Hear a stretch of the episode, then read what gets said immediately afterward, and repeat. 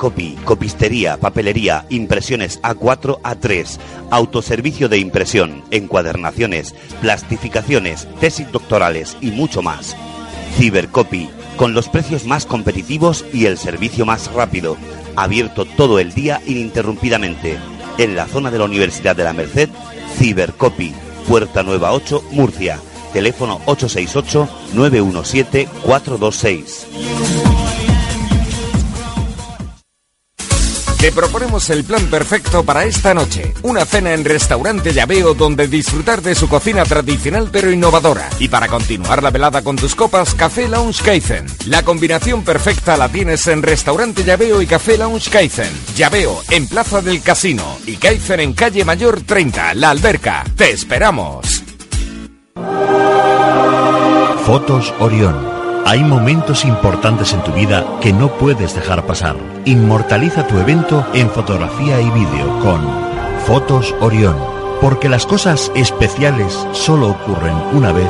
Fotos Orión. Profesionalidad y confianza.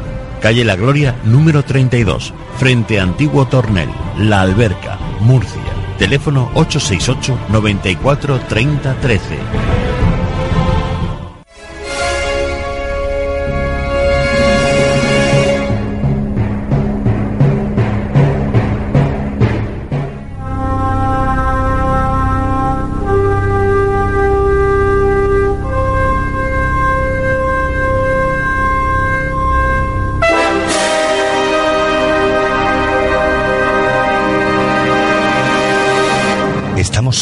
En el universo? ¿Quiénes son los verdaderos artífices de las pirámides? ¿Hay vida extraterrestre? De ser así, ¿es posible que ya estén entre nosotros? Psicofonías, Ouija, ¿nos hablan los muertos? Némesis Radio, viajando a lo desconocido, sobrepasando el horizonte de la conciencia. Némesis Radio, programa dirigido y presentado por Antonio Pérez y José Antonio Martínez. Todos los domingos a partir de las 10 de la noche en Radio Inter y en Radio Intereconomía Región de Murcia, Némesis Radio. Radio.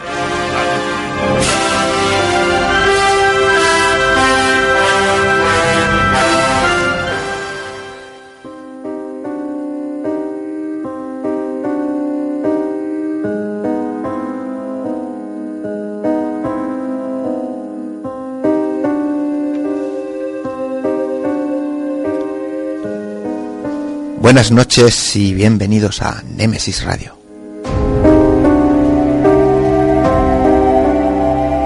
Es un placer estar aquí compartiendo con todos vosotros esos enigmas, esos misterios que tanto nos gustan. ¿Qué sería de nosotros sin estas mágicas ondas que hacen que nuestras voces lleguen hasta vuestros hogares?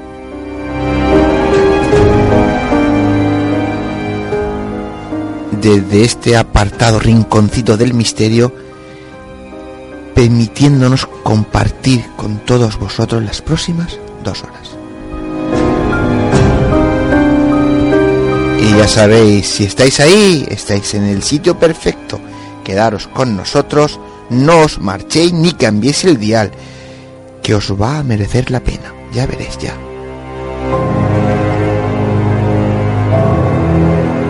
A los mandos técnicos de control Juan Manuel Segovia, ante los micrófonos José Antonio Martínez y quien nos habla, Antonio Pérez. En estos momentos estamos saliendo al aire por Radio Inter 96.8 de la FM y en Radio Intereconomía 90.7 de la FM en la región de Murcia. Y si queréis escucharnos desde fuera de la región, lo podéis hacer por internet entrando en la web www.intereconomiamurcia.com. Recordaros que el podcast del programa lo tendréis a vuestra disposición esta misma noche para escucharnos cuando y donde queráis.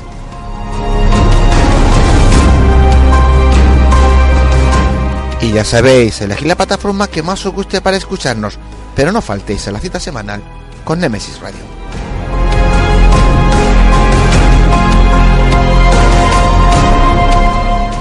José Antonio, compañero, muy buenas noches.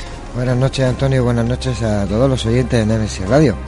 Una semanita más poquito a poco se va haciendo camino. Pero hoy volvemos a casa, ¿no? A, nuestro rinconcito aquí del misterio. en nuestra casa. Sí, claro. Pero bueno, Más grande, pero casa. aquello ya era un rincón muy grande porque hay que recordar a los oyentes que no nos siguieron la semana pasada que estuvimos en el auditorio de la alberca, hicimos un especial Sí. de dos horas y media y la verdad que muy contentos, ¿no? Sí, aparte un placer y un orgullo estar en nuestro pueblo, eh, poder llevar Nemesis Radio tan cerquita de, de los alberqueños a, a ese auditorio que se portaron todos especialmente muy bien. Eh, trabajaron, se lo curraron, al igual que nuestro compañero eh, Juanma. Juanma Segovia estuvo sensacional, hay que decirlo públicamente. Estuvo brillante, brilló, Muy brilló brillante. como una supernova. Bueno, cierto que él brilló mucho, pero en general el equipo Sí. estuvo espectacular, los técnicos de, del auditorio espectacular Sí. y, y nuestro público espectacular. Fue maravilloso ver cómo nos arroparon y cómo nos dieron cariño esas 250 personas que estuvieron. Es decir, los datos del auditorio saben que todos tenían que recoger su ticket para poder entrar, aunque era totalmente gratis Sí, la entrada. luego iba con invitación y tenían que pasar por Sevilla. Efectivamente, los datos que nos dieron fueron 250 personas, porque tú y yo veíamos poco, como les teníamos las luces apagadas y teníamos los A focos mí- encima, A veíamos mí me da poco. igual que estuvieran los focos, no estuvieran los focos, no veo montar un burro. pero bueno, la verdad que, que muy bien eh, y los compañeros espectaculares, todos se portaron muy bien y, y cada uno en su papel, pues eh, llenamos esas dos horas y media de, de programa, así que se dice muy rápido. Muchísima gente que, que se, bueno, se le imaginaron, o sea, la sensación fue de que fue muy rápido, muy, muy, muy corto. Sí, además de Yo hecho, siempre digo que lo breve es bueno dos veces bueno. claro, tú piensas que había gente cierto que nos decía ya, ya, Ya. y nosotros son dos horas y media lo que hemos hecho hoy. Si no hemos Ya. pasado, no hemos pasado media hora, Claro, nos van a tirar de la oreja, Sí, pero sí, bueno. sí. Bueno, tampoco porque eh, Eh, Joaquín, Joaquín, Alcaraz no, Alcareza estaba allí. no, no echó un cable. y no echó un cable. Así que eh, solo hay que decir eso, ¿no? Que muchísimas gracias a todos por arroparnos y por darnos pues el cariño en una noche tan especial como nosotros, porque tenemos que recordar a nuestros oyentes que en nuestro pueblo, es el pueblo de José Antonio, en mi pueblo, y que uno en su pueblo pues esté reconocido, pues eh, la verdad que a él y a mí nos causa mucho orgullo y mucha felicidad. Muy bien. Pues eh, simplemente mm, eso, que a ver cuando se repite otra vez. Eh, sé que llevaba mucho trabajo, pero alguna vez volveremos a repetirlo. Volveremos, volveremos, seguro que sí.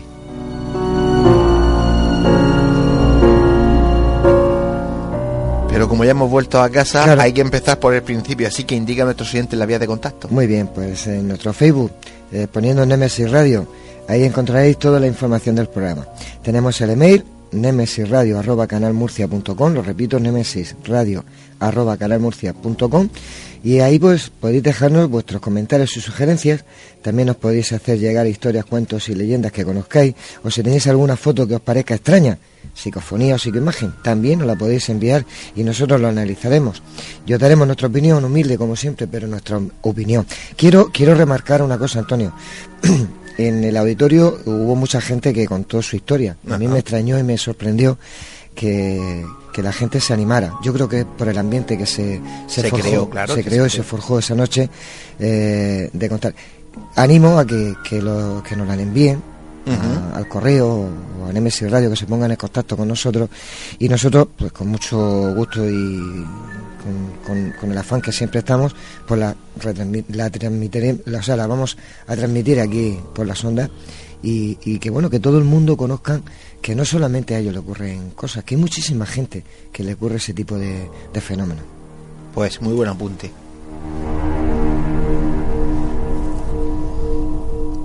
Y ahora pues eh, darles un pequeño avance a nuestros oyentes de los temas que les traemos esta noche. Claro, claro que sí. Mira, esta noche escucharemos completa la entrevista que le hicimos el pasado, una de las pasadas semanas a Antonio Guirao, uno de los principales testigos del famoso avistamiento ovni ocurrido en 1979 en Sangonera la Verde. Que la semana pasada Pusimos pusimos un trocito y, y- y emplazamos a nuestros oyentes que esta semana lo pondremos entero. Pues lo como- prometido deuda. Efectivamente, y la cumplimos.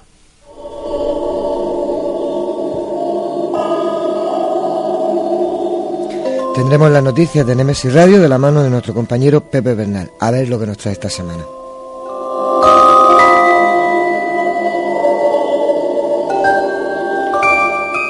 Enrique Delgado nos traerá una leyenda que ha titulado de la siguiente manera. ¿Es Donald Trump el tercer anticristo?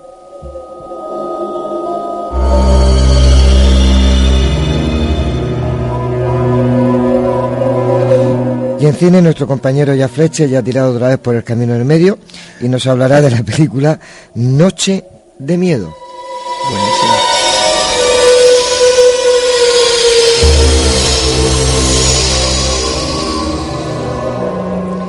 Y esta noche debatiremos sobre Donald Trump. La pregunta es muy sencilla. ¿La oscuridad gobernará el mundo? Como siempre lo debatiremos con un magnífico elenco de invitados y compañeros.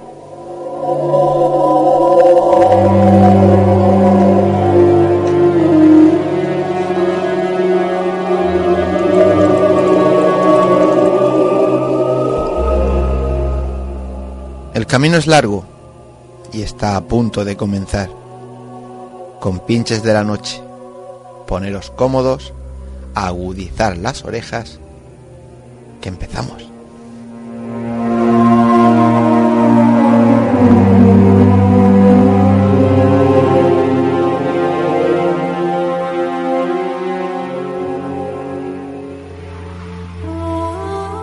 Están escuchando Némesis Radio con Antonio Pérez y José Antonio Martínez.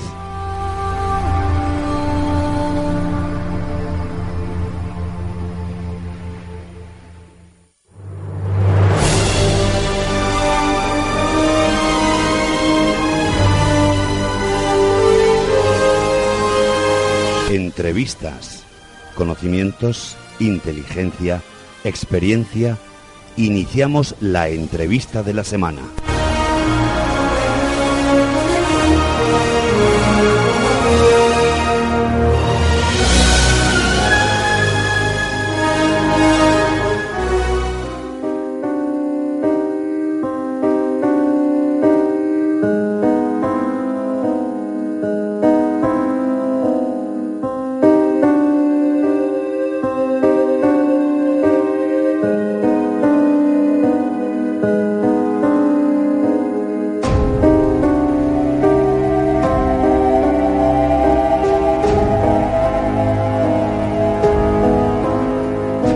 Pues eh, como bien decía antes José Antonio, y ya comentamos, como he dicho, la pasada semana en el auditorio de la alberca, esta noche escucharemos íntegramente la entrevista que le hicimos hace unos días a Antonio Guirao. Sé que muchos, quizá por el nombre, ¿verdad, José Antonio? Pues no, no lo n- conozco. sabrán de quién hablamos. No. Pero bueno, como bien apunta antes José Antonio, si les decimos que es uno de los testigos principales del famoso avistamiento ovni ocurrido en 1979 Ahí sí. Claro, en el que hubo, y hay que recordar a nuestros oyentes, eh, un encuentro, yo digo casi en la tercera fase porque no llegaron a tocarse, pero, pero prácticamente. Pero poco faltó. Que cuatro chicos de, cuatro jovencitos de, de, de Sangonera eh, se toparon en medio del monte con un ovni, ¿y qué sucedió? No, no, no, más que, más que sucedió, es que date cuenta que estamos hablando de 1979. No había, 79. no había tantos avistamientos, ni ni el fenómeno ovni no, no estaba en todo su auge. Por eso hay muchísima gente que lo conoce. Y cuando le digo lo, lo del avistamiento, el, el gigante de, de Sangonera, hay muchísima gente que sí le suena. ¿eh? Y también es cierto que, porque era en verano, había muchísima, muchísima gente en la calle y en el pueblo hubo mucha gente que vieron el objeto cómo despegaba y cómo se iba y incluso, bueno, ahora contará Antonio que subieron gente con coches para intentar eh, eh, cogerlo, Claro. porque claro, en aquella época Claro. tampoco sabían a qué se enfrentaba. ¿Qué te parece si la escuchamos? Por supuesto. Hay que decirle a nuestros oyentes que es un trabajo realizado por, por José Antonio Martínez y un servidor que nos fuimos hasta la casa de Antonio Guirao que se portó muy, Muy bien, bien, muy bien. muy bien, nos atendió y bueno, pues eh, la verdad es que la entrevista, si la escucha uno y saca las partes eh, positivas importantes, deja alguna que otra exclusiva, alguna que otra noticia que mucha gente desconocía. Después la comentamos, vamos a escucharla.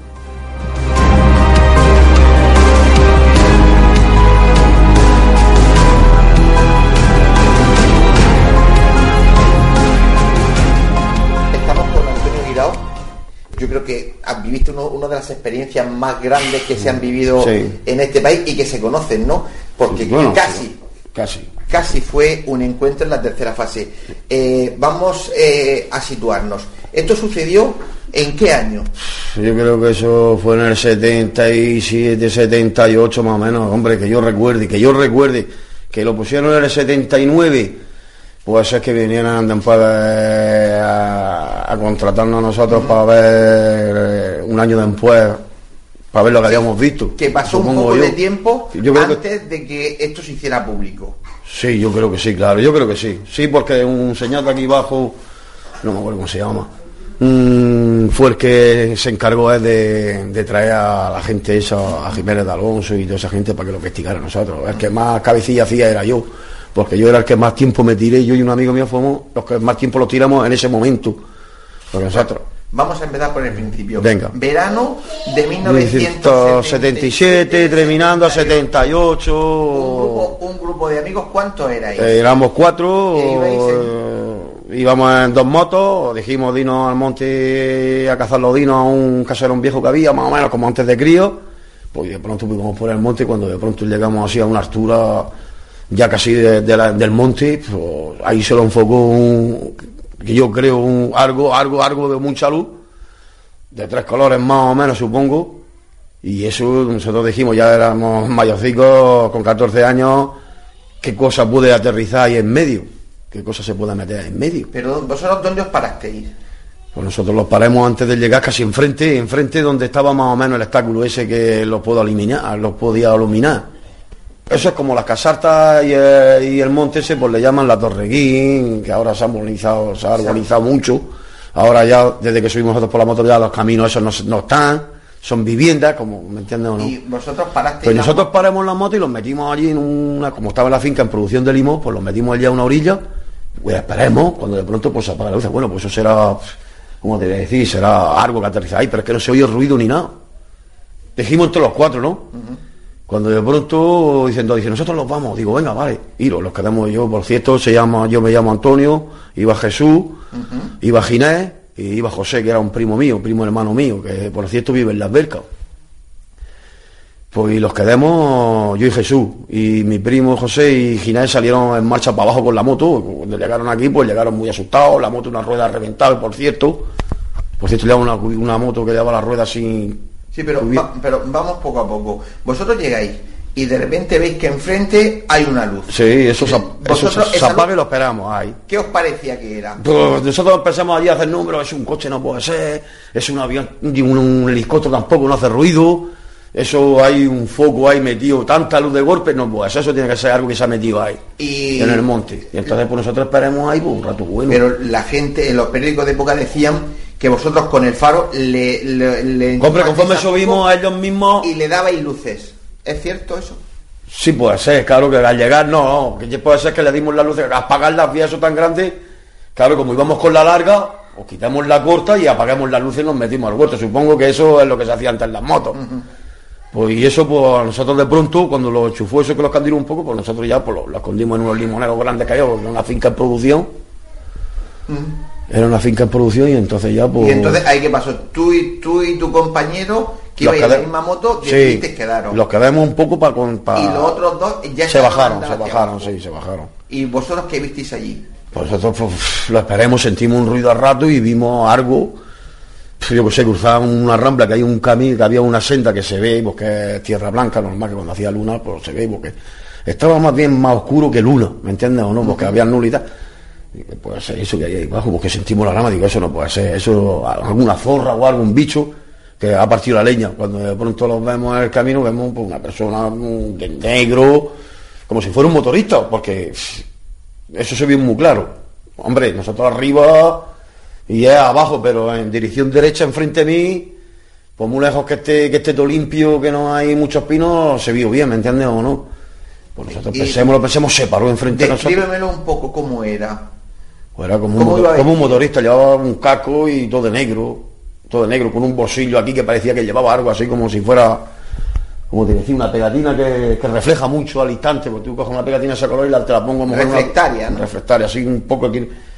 Qué raro eso ahí abajo. Y iba a mi socio digo, quedarnos no, podemos quedarnos, digo, espérate que se apare y no, no los ve. Cuando de pronto dice, sí los ve, sí, es Jesús, dice, sí los ve, digo, pues bueno, vamos, vámonos. Cuando de pronto dice, espera poco, me hace así con la mano, me espera un poco, cuando de pronto empiece a andar hacia nosotros, hacia que venía derecho hacia nosotros, pero que va, vale, que nosotros todavía tenía.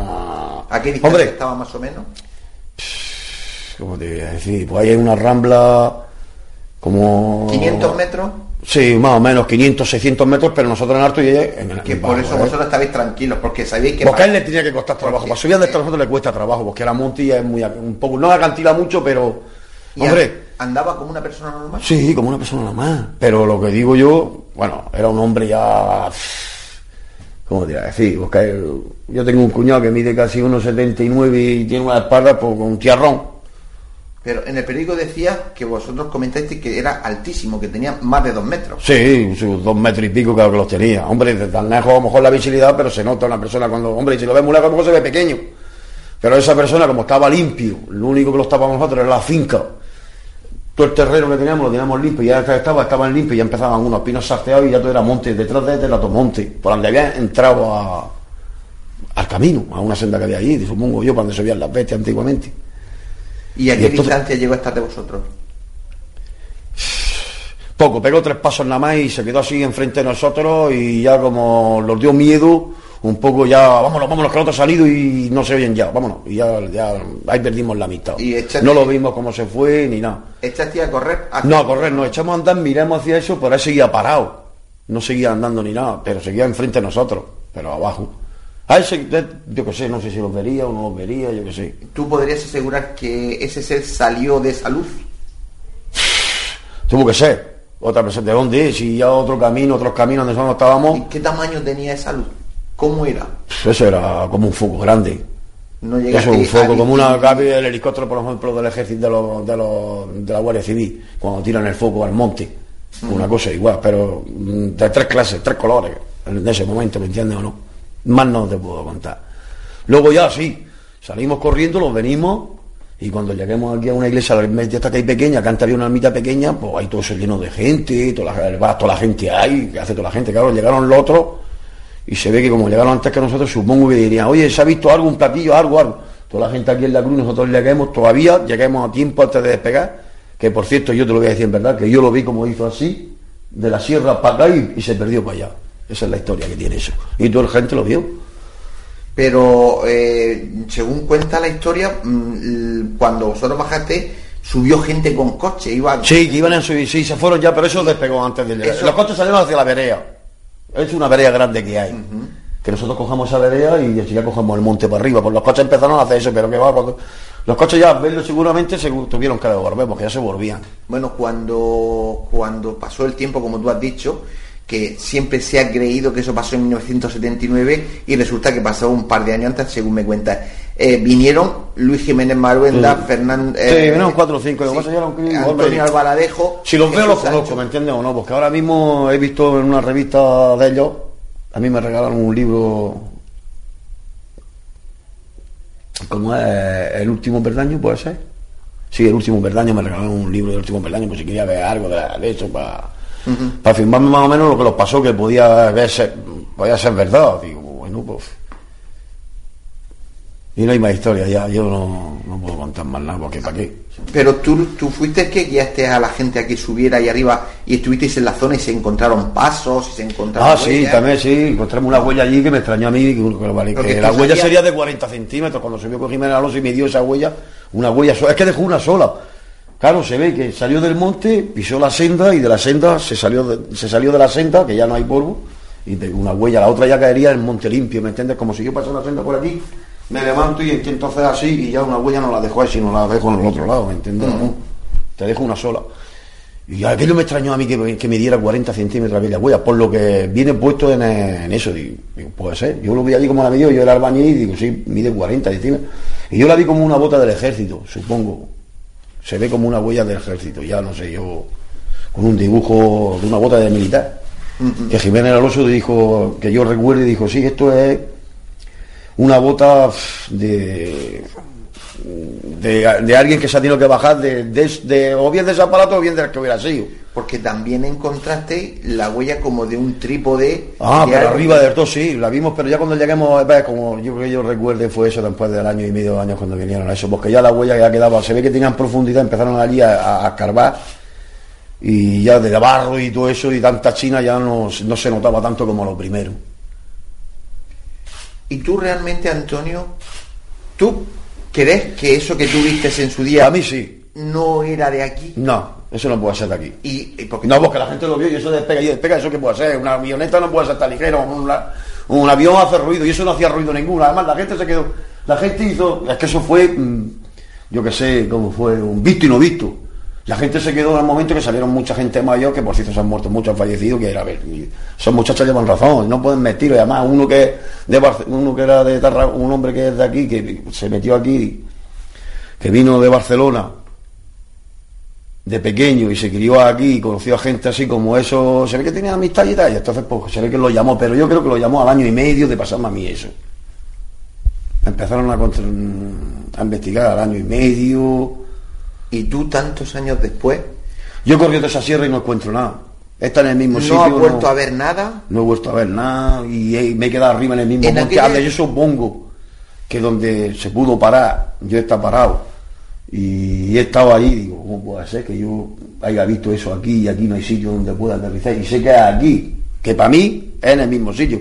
Lo que pasa ahora ya hay muchos vinos, ha salido muchos vinos y ya se ve más cerrado. Y hace poco estuve y digo, hay que ver los pinos pequeños que había, que no había ni pinos, muchos pinos han nacido, pues ya ves, ya. En la época también se hablaba que entrevistaron a un pastor porque el pastor, sí, yo lo conocía, el pastor, tú visto. date cuenta que el pastor lo había visto antes que nosotros, por lo que he oído yo y por lo que dijeron que lo había visto antes que nosotros, por lo menos.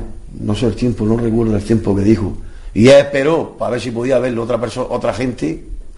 Como él tenía un- hay muchos pastores, eh, decían que bebía y se emborrachaba, eso es mentira, la gente se le va la boca mucho. Habla mucho. Habla mucho. Y ese hombre, además, yo de, de crío me ha dado mucho vivir. Nosotros hemos sido 14 hermanos y a mí me ha dado mucho vivir. Íbamos para arriba a coger lo que sea para trabajar aquí a los hornos antiguamente y pasabas por ahí y te daba un vaso de agua, te daba un trozo de lo que pillara o una naranja de los árboles. que era una buena persona. Era buena persona, exactamente. Y los hijos que siguen los nietos igual. Antonio, y ya para ir terminando, han pasado muchísimos años. No ha pasado. vale.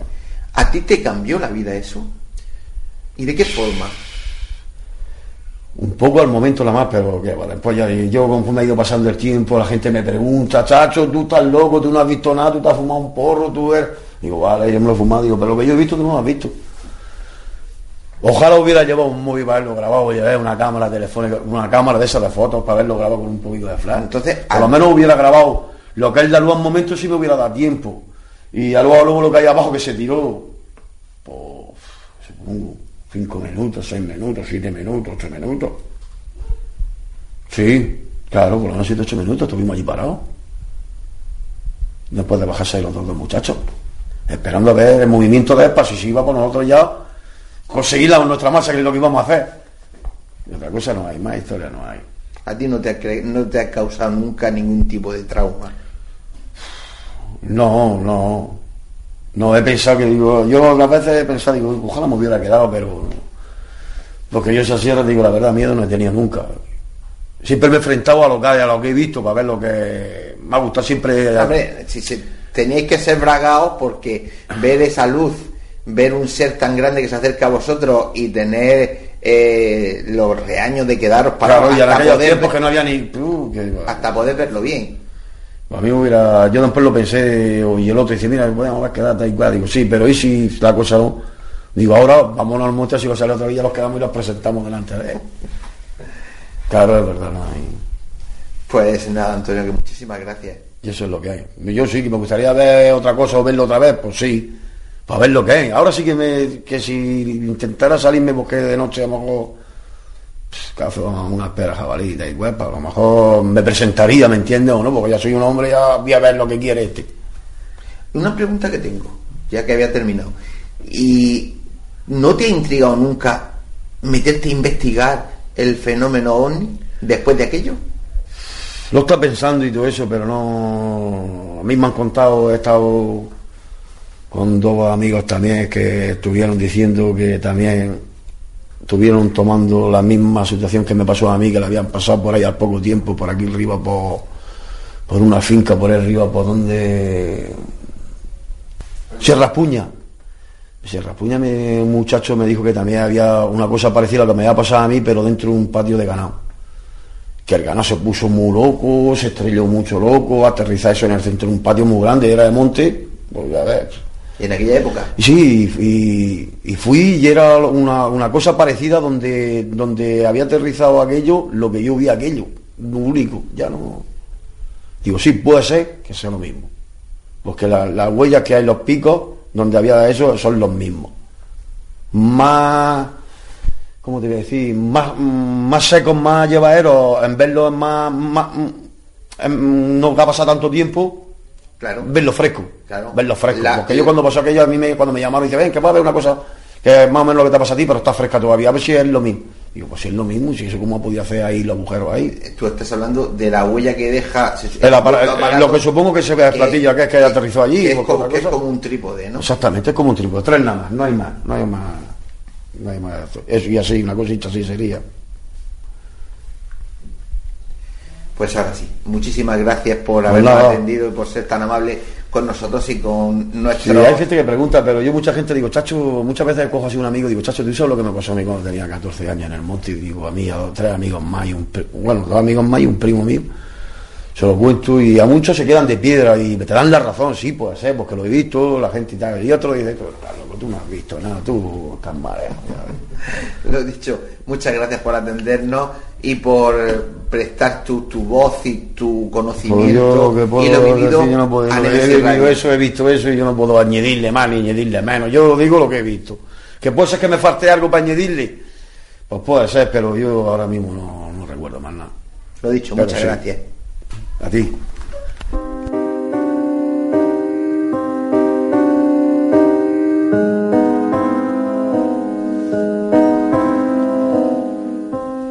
Pues eh, aquí está la entrevista que le hicimos a Antonio Guirao. Eh, muy interesante, ¿verdad, José Antonio? Interesante, curiosa y, dando datos nuevos.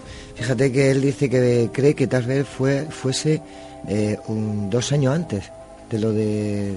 de 1979, ¿no? Todo, pone 79, 79 y él cree que fue dos años antes. Claro, yo de hecho estuve en su día, estuve mm, recopilando o compilando toda, toda esa información en los periódicos y efectivamente empieza en 1979, verano, creo que era el 1 de julio de 1979 y la sorpresa para mí fue grande cuando él dice, pues claro, ¿tú sabes cómo yo descubrí eso y por qué nos enteramos? Porque si fue en 1979 y según los periódicos Antonio tenía 14 años, quiere decir que Antonio es de la misma edad que yo. Y entonces yo le dije, Antonio, bueno, nosotros somos de la misma edad. Y él me dice, no, yo tengo 53. Digo, no, tiene que ser 51. Dice, no, digo, pues entonces aquí algo falla. Dice claro. porque esto lo sacaron dos años después de que nos pasara. Por eso las huellas les costó trabajo encontrarlas, por eso todo. Y eso es algo que la gente no sabe. La gente no sabe que Antonio en esas fechas, después de pasar eso, se fue hasta Sierra Espuña, porque hubo en un, eh, eh, en un corral de pastores, hubo precisamente otro, otro, otro aterrizaje de, de, una serie de seres. Es decir, él va soltando, sin, yo creo que, que, sin darse ni él mismo cuenta, eh, va soltando pequeños datos que, que a día de hoy se desconocían y para mí es muy importante. Claro, estamos hablando, el caso de Próspera Muñoz también fue en el 70 No, fue en el 49, fue 30 años antes. Sí, es verdad, 49. pero, Pero son, son de esas historias que tenemos en Murcia, que no le hacemos caso, que a veces vemos historias de Estados Unidos, de mm. Canadá, de Australia, y los, realmente los tenemos aquí cerquita.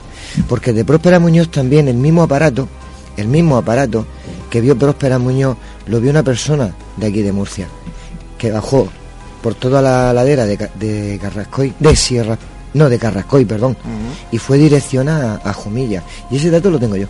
Sí, sí, no. Ese, dato lo tengo yo. Tenemos en esa y en 1979 hubo muchísimo, hubo una esa época ese verano aquí en Murcia fue fue fue muy movido. la verdad, por eso el otro día cuando hicimos el especial eh, hicimos hincapié en Próspera, hicimos hincapié en, en Antonio. Eh, dijimos, hablamos del OSNI, sí. Eh, de Francisco Simonors, de Paco el de la bomba, que le dedicaremos también un día unos minutos. Creo que, creo que es interesante. Porque yo tengo una entrevista con él es cierto que está hecho en Club tercera edad, de allí de Águilas, eh, y que tiene un sonido bastante malo, pero el escuchar a Francisco Simonor cómo cuenta la historia tiene su puntito y, un día lo vamos a traer. Claro, si es que coger el testimonio de primeras personas, yo creo que eso no tiene precio. y menos cuando ya han desaparecido, ¿verdad? Efectivamente.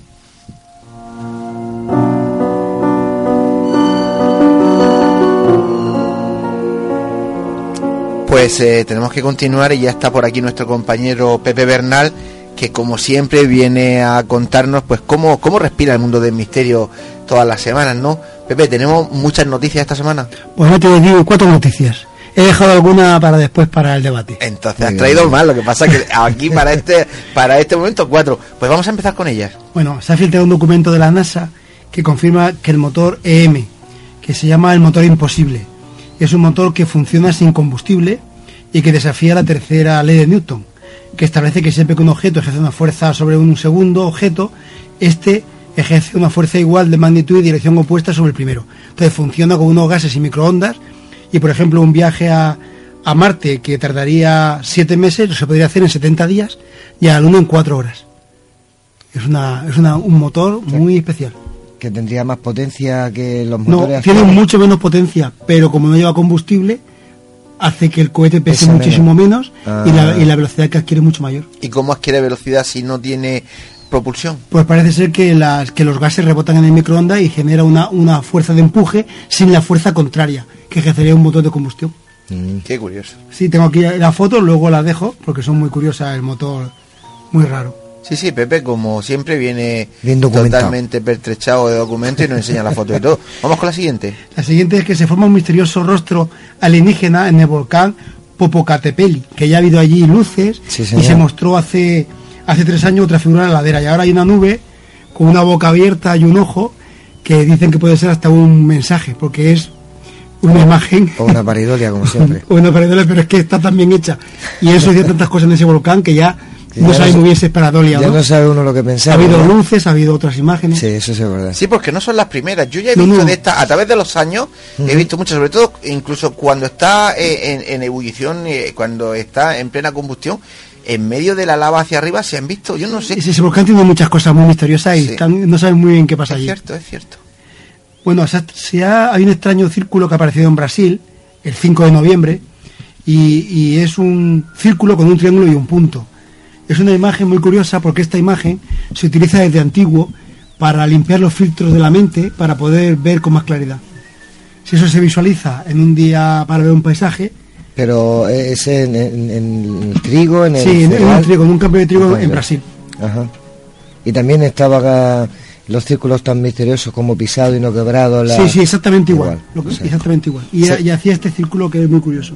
Un círculo con un triángulo y un punto en el centro. La verdad que la geometría en este mundo. Y luego traigo el último, que es muy curioso, que es un ovni luminoso de grandes dimensiones, se captó en Lombardía. Fue como, era como un embudo luminoso y del cual salían y entraban como si fueran luces entrando y saliendo. Y se captó en Italia, en, Lo- en la Lombardía. Sí. Es un, es un ovni muy curioso.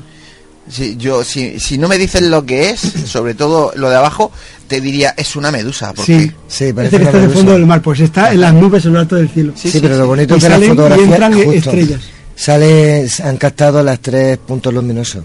Tres, Curioso. cuatro, porque el Mm. cuarto está pegado Sí, al. Y alguno que se ve dentro, como si fuera transparente, Sí, como si sí, fuera la medusa sí. transparente que decía Antonio. Ustedes no lo pueden ver, pero Pepe nos está enseñando ahora mismo pues esa foto y la verdad, ahora la está viendo otro compañero, Pepe Benyoc, y la verdad que es espectacular. Si no nos dice él que está en el cielo, pensaríamos que es algo debajo del mar y es como una medusa, digamos, un poco brillante. Como si fueran peces luminosos que hay en el fondo del mar. Es muy curioso. Curioso. Venga, Pepe, otra. Ya está, esa es la otra que ¿Son las cuatro ya tenemos la Yo es que me quedo embelesado viéndola, ya no, no sé ni las que llevan. Pues eh, como siempre, muchísimas gracias, Pepe, por traernos cosas tan interesantes y bueno, que decirte, no te vayas porque sé que has guardado cositas para el debate. Pues sí, alguna que otra Así que ahora después, eh, cuando eh, empecemos con el debate, las escucharemos. Muy bien.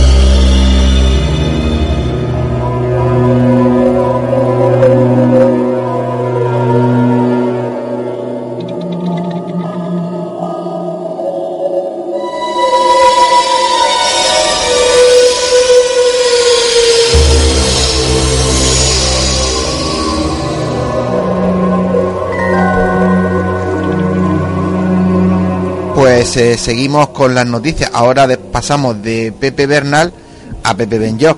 Porque eh, leo por aquí sexto festival Concha de Luz sobre valores en la vida y en el arte, y eso viene a ser algo así como, ahora me, Pepe me corregirá siendo así, como una especie de, de de congreso. Pepe, ¿qué es esto? Eh, bueno, la verdad es que yo no vi nacer, eh, bueno, ante todo, pues buenas noches. Buenas ¿no? noches, Buenas señor. noches. Y ese ovni que habéis eh, que ha enseñado más o menos la fotografía es algo muy parecido a lo que yo vi, pero más pequeñito. O sea, más, estoy, no, no, no estoy viendo el de abajo. Es muy p- pequeñito, se lo vi más o menos a mí, la mitad, allá arriba. Bueno, eh, sobre el ese apunte, festival ahora festival. sobre el festival. Bueno, es el año pasado, este es el sexto año que se hace, este es un festival que lo promociona Isabel Ascensor Miralles, que es una profesora y una gran poeta. Eh, este es el sexto año, el año pasado tuve el honor de que me llamó y participé también en un programa y esto se hace dos días en este bueno, en Caja Murcia, en abajo en el teatro o en Ajá. el no sé cómo se llama. Sala de- una sala de, sala la de Sí, salón de actos de, en el Salón de Actos de Caja Murcia, de la sí. Gran Vía. Y esto lo que hace es que es un evento en el que ella pretende reencon- reencontrar eh, lo más noble y lo más puro eh, del, del ser humano, o sea, del espíritu humano, a través de la mirada y de la palabra. Eh, tanto es así mm, que ella lo que hace es que intenta aportar la, la colaboración de artistas y de expertos de diversas disciplinas o aportar también, ¿no? Ajá. Así también como personas eh, intenta que el- los personajes sean sencillos, aunque sean relevantes, pero que sean que aporten algo. Sí, y estamos hablando del lunes 21 de noviembre y Sí. del martes 22 y a qué hora se empieza, es por la tarde, por el, durante todo el Sí. El lunes 21 es la, digamos, la presentación del festival Ajá. y hay una conferencia. eh, Sí, por aquí leo de Sara Torres. Eh, sí, eh, luego también hay piano, eh, eh, hay también una solista de castañuela. eh, Isabel Maya Ortiz es licenciada en Historia Medieval, creo, y del Arte, y doctora en Lengua y Literatura por la Universidad de Murcia. O sea... mm, Y el martes veo que eh, existe una conferencia que es la vibración y su influencia sobre el alma y el cuerpo y la imparte un tal José Luis Benyoc. Presente por Dios y por España. Ay, qué reminiscencia me ha salido de aquella época. Bueno, pues Sí, eh, eh, hoy damos un pequeño apunte, la semana que viene volveremos a hacerlo para que todos eh, los gente de Murcia y no de Murcia que le apetezca, pues se pase pues, por ese salón de actos de Caja Murcia, porque según estoy leyendo aquí en el programa, aparte de Pepe hay otros ponentes y hay otras actividades que la verdad es que es bastante interesante. Sí, y veo verdad. también que es entrada gratuita. Sí. Con lo cual, eh, pues, eh, qué mejor que un lunes por la tarde y un martes por la tarde darse una vuelta por el Salón de Actos Caja Murcia. Que sí, el año pasado fui yo y prácticamente eh, estaba, eh, se podían contar con los dedos de la mano los asientos libres que había en Caja Murcia. Pues nada, pues eso, Eso es bueno. Que entren y que la página en la concha de luz y que reserven. efectivamente, pues eh, y muchas la gracias. Pepe. conferencia que yo voy a dar va a ser muy buena. Hombre, la, la acabo- Llena de... la acabo de anunciar. Sí, ¿no? Lo iba a decir, pero no lo digo. Pues lo digo yo, la vibración y su influencia sobre el alma Sí, y el cuerpo. Pero de qué va, no lo digo. no lo cuentes porque no, no, si no, no, no, no, no. van a ir. Así que muchísimas gracias Pepe por el apunte y nada, te esperamos ahora en el debate que, hombre, ya llega José Ramón y ya viene con cara de guerrero. Y ahora nos vemos, que yo creo que va a ser muy interesante. No me voy.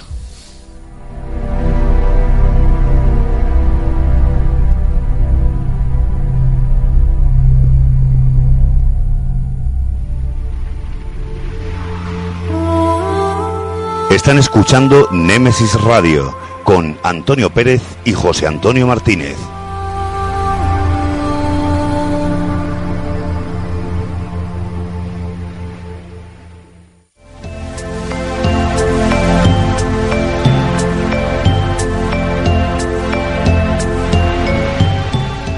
Es el momento, es la hora de adentrarnos en el enigmático mundo de las historias, cuentos y leyendas.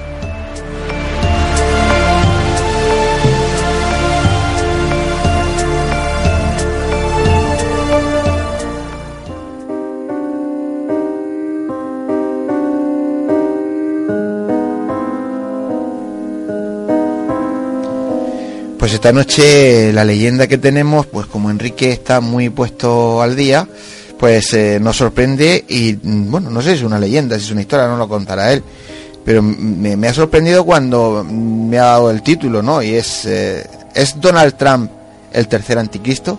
Yo me he quedado un poco sorprendido, José Antonio está aquí mirándome también con el ojo que parece un búho. Así que vamos a ver eh, qué nos cuenta nuestro compañero en- Enrique Delgado. Enrique, buenas noches. Buenas noches. Buenas noches.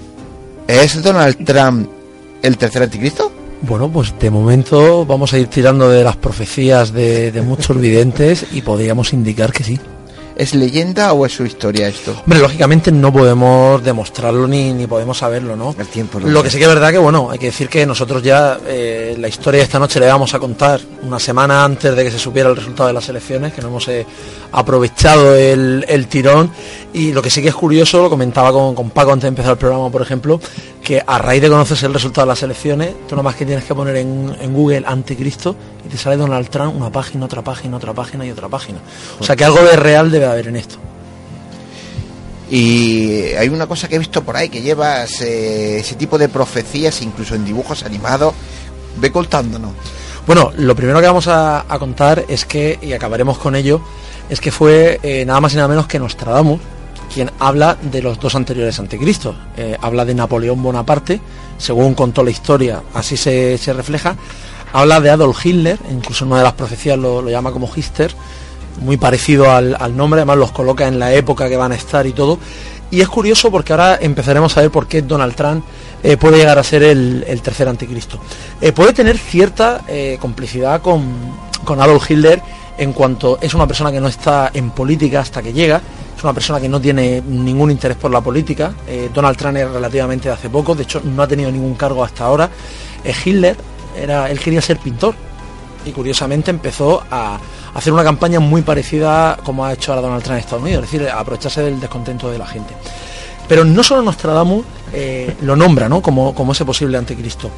La, la Nostradamus de los Balcanes, Baba Vanga, eh, comentó, antes de fallecer, falleció en el año 1996, que tenía visiones sobre un presidente en Estados Unidos que sería el próximo anticristo y dejó reflejado que el cuadragésimo cuarto presidente iba a ser el último. En este caso estamos hablando de Obama.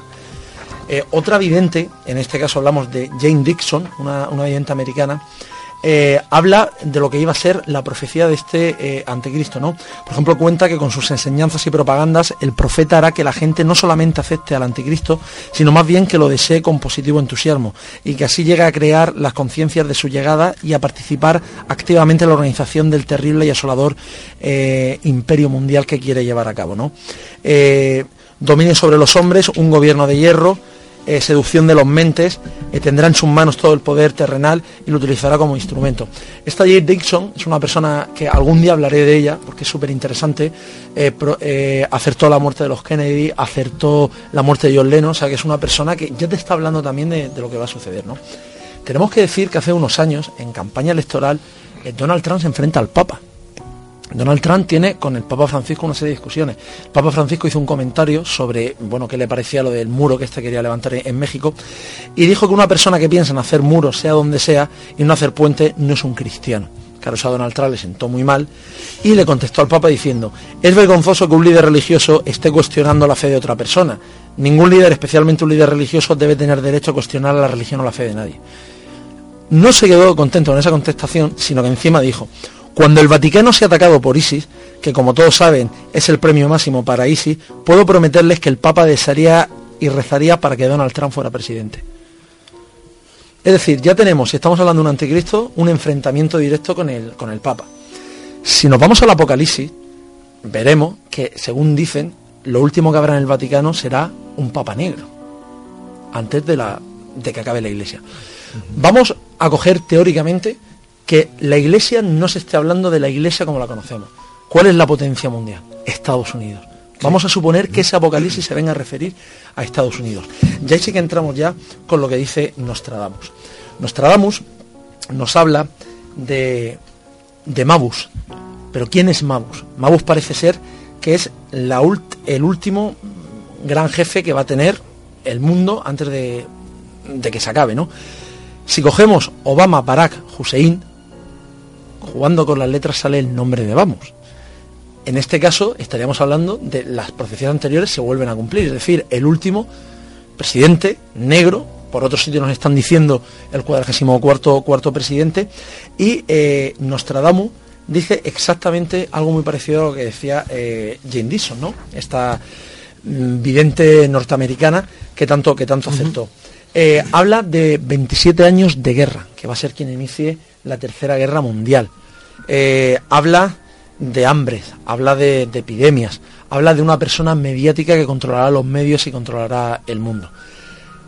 Todo esto nos hace pensar, como decía Antonio al principio, el por qué el por qué puede llegar a ser Donald Trump el, tercer anticristo. Exactamente. No nos olvidemos que de acuerdo que efectivamente que las encuestas pueden fallar, por supuesto pueden fallar. Yo creo que todos nos acostamos el martes a una hora más o menos, más tarde o menos tarde había sabía noticias, pero en todos sitios daban como favorita a Hillary Clinton. la sorpresa cuando amanecimos el, el, miércoles era eso, ¿no? Era el, el decir, bueno, pero ¿cómo ha ganado, cómo ha ganado este hombre? No se lo esperaba y además, sobre todo en estados. Este señor tiene mucho poder, no solo a nivel mediático, sino a nivel eh, de la mafia. Y se sabe perfectamente, además es que él lo ha reconocido públicamente que el dinero que ha ganado ha sido de forma ilegal en, muchas ocasiones, ¿no? Entonces, bueno, pues el unir por ahí tres profetas diferentes, visionarios, que uno sea Nostradamus, que ya pueden ser palabras mayores, y que en todos te estén diciendo absolutamente esto, el fin de Maus, que coincidiría con Obama, según, según lo tienen puesto, pues eh, lo sumamos a la vidente de los Balcanes que dice que Estados Unidos, el cuadragésimo cuarto presidente, iba a, ser, iba a ser el último, el famoso Papa Negro del Vaticano, que también iba a ser el último que la Iglesia iba a conocer, nos da por lo menos que pensar. La, verdad es que sí. Además es cierto, y yo lo decía al principio, cuando empezabas con lo de la leyenda, que eh, creo que en el año 2000 o por ahí, en Los Simpsons ya aparecía Donald Trump también, ¿no? Como, como, como presidente del gobierno. Sí, son, cosas que están apareciendo ahora que, que, probablemente no tengan que ver con la casualidad, pero bueno, en, un episodio de Los Simpsons, eh, uno de los capítulos que sale Homer, sale Donald Trump elegido como presidente hace, hace 16 años. En el 2000. O sea, vamos a ver, habrá gente que le, que le, resultará chistoso, porque este hombre es, es una persona que participa en películas, por ejemplo, en la segunda parte solo en casa sale, y es una persona mediática, él ha hecho negocio a través de, emisoras de televisión y tal. Eh, Ronald Reagan salió en los años 80, era, era, actor, había mucha gente que no se imaginaba que Ronald Reagan pudiera ser actor. Y también republicano. Y también republicano, pero el problema es que estamos hablando de una persona que no se ha cortado un pelo en enfrentarse con el Papa, en ir a México a dar un discurso en el presidente de México y decir, eh, os voy a levantar un muro y lo, voy a pagar, vosotros. o sea, todo lo que pudo hacer Hitler en la Alemania, de, al pueblo alemán, meterle en la cabeza que los judíos eran los malos, que eran los que se estaban enriqueciendo mientras que el pueblo pasaba hambre, lo está ya haciendo con los latinos en, Estados Unidos. Entonces, mm, ¿hasta qué punto se va a quedar internamente o va a querer formar algo más? Mm. Porque todos sabemos que Corea del Norte está entre ojo y ojo.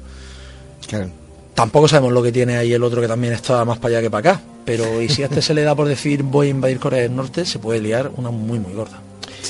pues sería antes por el Oriente Medio. ¿eh? Efectivamente, pues nada, se... vamos a quedarnos aquí. No sabemos si Donald Trump es el tercer anticristo, pero como dice Enrique, apuntar a punta.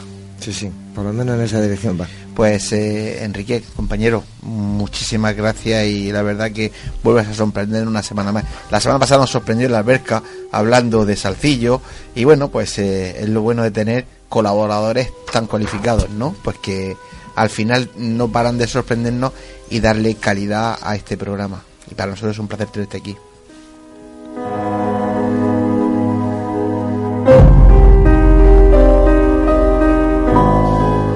Pues Enrique, eh, muchas gracias y no te vayas porque eh, te vas a quedar también no, yo, si vas a seguir halagándome no me voy. Entonces quédate por ahí.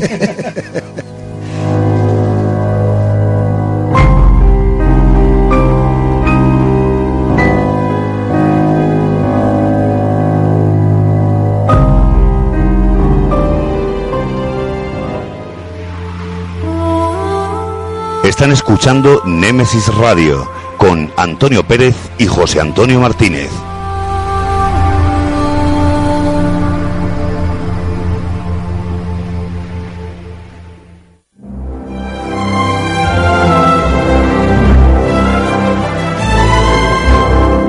Cine, romance, drama, terror, comedia Ciencia ficción, aventuras, acción.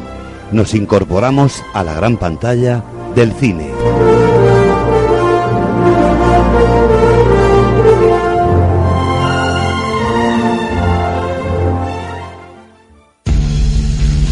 Hola, señora Brewster. Hola, chicas. Haces sacrificios al dios de las tías buenas. ¿Cómo coño logras eso? Este es mi hijo, Charlie. Jerry es nuestro nuevo vecino. Hola. Hola. Siento ser yo quien te diga esto, pero ese tío, tu vecino, Jerry, desde que llegó la gente está desapareciendo. Es un vampiro. Le es demasiado crepúsculo. Esto es real. Como forzar una cerradura. Asesina y no para hasta acabar con los que le rodean. Hola. Soportas mucho peso para ser un crío. Tu madre, tu chica, tu deber es cuidar de ellas. ¿Estás preparado, tío? Señor Vincent, necesito sus conocimientos. ¿Quieres saber cómo matarlos? ¿En serio? Necesitaría es un ejército. Has mordido más de lo que puedes tragar. No.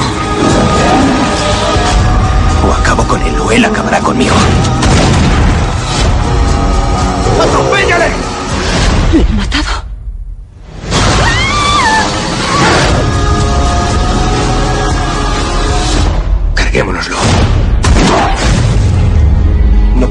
Si no le han invitado. No necesito invitación si no hay casa.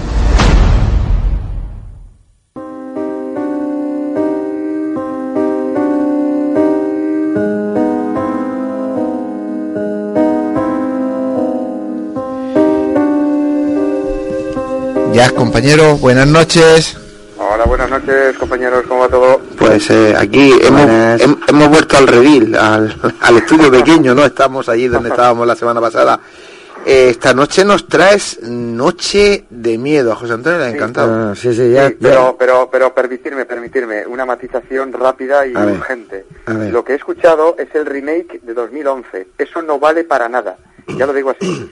O sea, hay que ver la película original, que es del año 85. Y está, Ah. Enrique seguro que está por ahí y está afirmando No, con la eh, cabeza que sí. Enrique está diciendo que sí, que tiene toda la razón del mundo. Ah, ¿ves? Yo estaba, yo estaba escuchando el tráiler digo, no me suena del original. O sea, no, Claro, no me suena claro, nada. claro.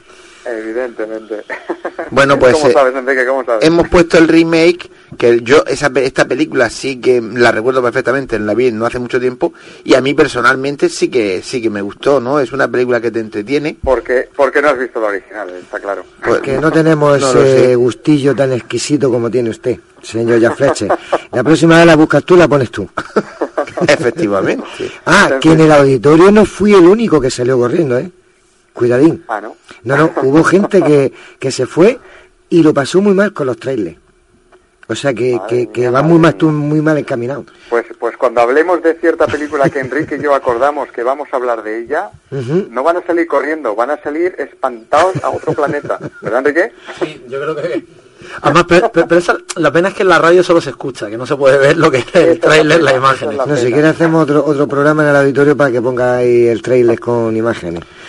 Bueno, Anda a- que sí. pues aunque no sea el tráiler, eh, lo que sí puedes hacer es, pues cuéntanos cosas. Claro, bueno, es eh, Noche de Miedo es, es un, es un clásico, es una película muy Halloween además, del año 85, insisto, con un Roddy McDowell excepcional. Roddy McDowell es el, el que hizo de, de chimpancé en el planeta de los simios, para que la gente se haga una pequeña idea.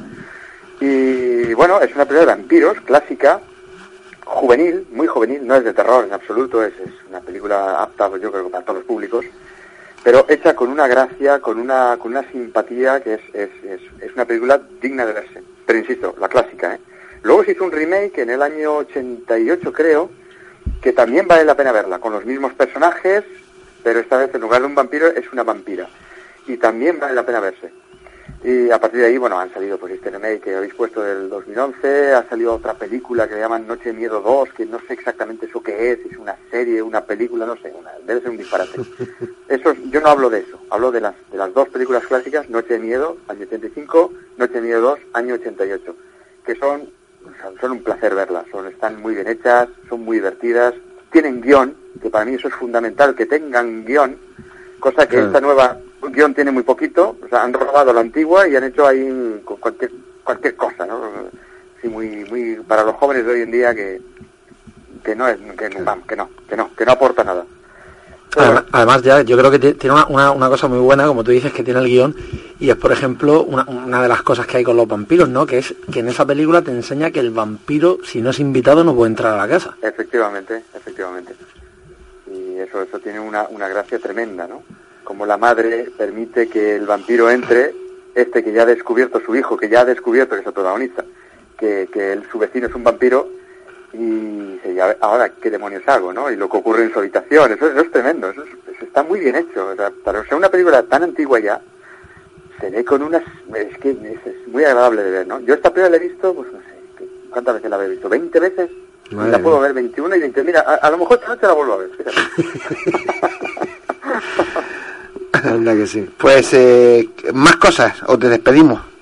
Pues, pues no sé, que la, que, que la gente la vea, eh, que la gente la vea. es, no hay más que decir. Yo Pues- no voy a destripar la película, pues es horrible. Antes de, Eh, antes de despedirte te iba a decir que ha dicho José Antonio hace un momento que hubo gente en la alberca que le dio Sí, miedo, sí, sí. le dio miedo el tráiler, ¿no?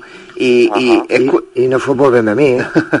es curioso, es curioso porque ahora que estás aquí también tú, es curioso que a mí me cuentan que entraron a los baños y que cuando estuvimos hablando de las casas, de la alberca y de la psicofonía, hubo gente que se escondió en los baños Madre mía. porque y hubo incluso me han contado un par de chicas vomitando porque estaban asustadas nosotros era lo último que queríamos asustar a nadie no y, favor. y- y cuando traemos aquí algo o incluso ya Fletcher trae cualquier tipo de película no es para asustar a nadie todo lo contrario sino para llamar la atención de la gente no y que la gente piense por sí misma como diría José Antonio. Evidentemente. De todas maneras, mira, ahora que dices esto, eh, si te parece o si os parece, hagamos una cosa, que la gente diga si, si quieren que siga hablando de cine de terror o de cine misterioso o que me, me decante por otra cosa. Que pues, si es así, bueno, tenemos para, para, para mil años, o sea, sin ningún problema. Si quieren eso, yo no tengo ningún inconveniente. Yo siempre he tratado de ajustarme a lo que más o menos trata el programa, pues eh, eh, es el misterio, pues evidentemente cine de terror. Bueno, de fantasmas, catástrofes, de de ovni. Hay muchísimas películas, no tiene que ser solamente de miedo. Eh, claro, y lo, y lo hemos hecho, no lo hemos hecho. No hablamos de Capricornio Impact. 1, no hemos hablado de películas de, de este orden. Sí, pero- bueno, si quieren películas eh, cómicas, pues también podemos hablar de eso, ¿eh? Sí, pero a mí, que no- eh, ¿qué quieres que te diga? A mí una película cómica, a mí, yo a mí lo que me gusta es ver a José Antonio cómo Hombre, se a mí queda- me gusta la cómica, ¿eh? cómo se queda embelesado cuando y se queda así como pensando qué va a pasar aquí, ¿no? Con las con la de misterio, las de terror, las películas cómicas pues lo dejamos para los críticos de cine y todas esas cosas, ¿no? Pues esta es la cosa. Ahí está, así que no, de momento está muy bien, pero nosotros yo pienso que nos vamos a ir quedando con las películas de suspense, de misterio Sí, sí. y las quedan que pensar, sí que sí. Yo, pi- yo pienso también igual, pero bueno. Bueno, pues eh, querido compañero, antes de despedirte solo una cosa, ¿cómo va el libro? Eh, pues el libro se va vendiendo, se va vendiendo. Yo- Eh, yo tengo cuatro, ¿eh? La, la- la distribución está costando. Estamos un poco... Están reticentes los los de la editorial. Pero es, es un éxito. Yo creo que la primera edición va a volar muy rápido. Creo que en nada vamos a tener que hacer segunda edición, Pues lo cual es un gran una placer. es una gran noticia y nosotros lógicamente todo lo bueno que te pase nos alegramos. Pues nada, ah, te emplazamos a la semana que viene y bueno, vamos a ver si acertamos con el tráiler, señorito. Vamos a ver, vamos a ver. Venga, buenas noches, un abrazo. Buenas noches, compis. Chao, luego. chao. Hasta luego.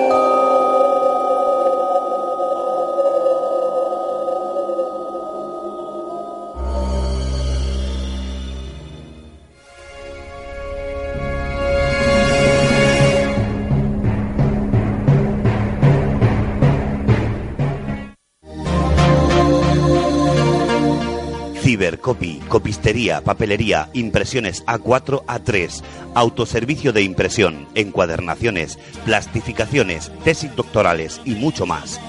Cibercopy, con los precios más competitivos y el servicio más rápido, abierto todo el día ininterrumpidamente. En la zona de la Universidad de la Merced, Cibercopy, Puerta Nueva 8, Murcia. Teléfono 868-917-426. Te proponemos el plan perfecto para esta noche. Una cena en restaurante Llaveo donde disfrutar de su cocina tradicional pero innovadora. Y para continuar la velada con tus copas, Café Lounge Kaizen. La combinación perfecta la tienes en restaurante Llaveo y Café Lounge Kaizen. Llaveo en Plaza del Casino y Kaizen en calle Mayor 30, La Alberca. Te esperamos. Fotos Orión. Hay momentos importantes en tu vida que no puedes dejar pasar. Inmortaliza tu evento en fotografía y vídeo con Fotos Orión. Porque las cosas especiales solo ocurren una vez. Fotos Orión. Profesionalidad y confianza. Calle La Gloria número 32, frente a Antiguo Tornel, La Alberca, Murcia. Teléfono 868 94 30 13.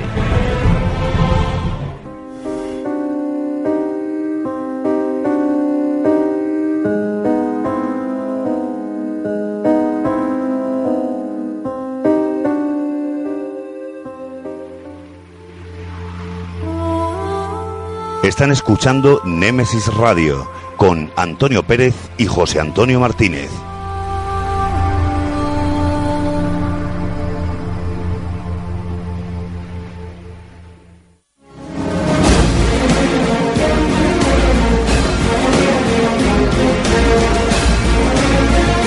Tertulia.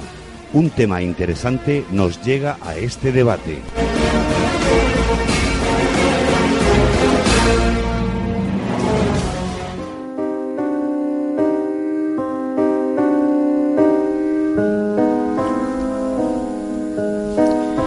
Pues como habéis escuchado, entramos en tiempo de debate. El tema de esta noche, Donald Trump, ¿la oscuridad gobernará el mundo?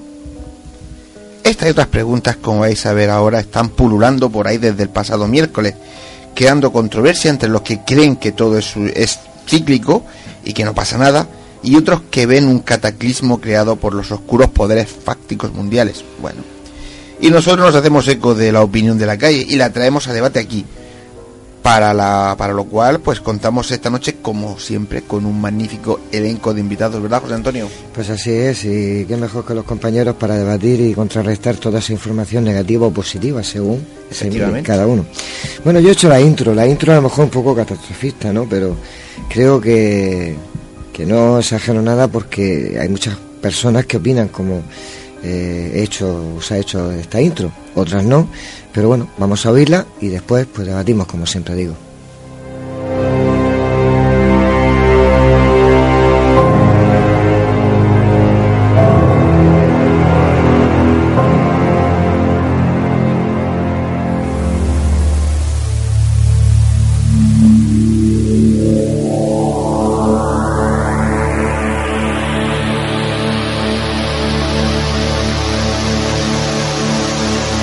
Donald Trump, ¿la oscuridad intenta gobernar el mundo?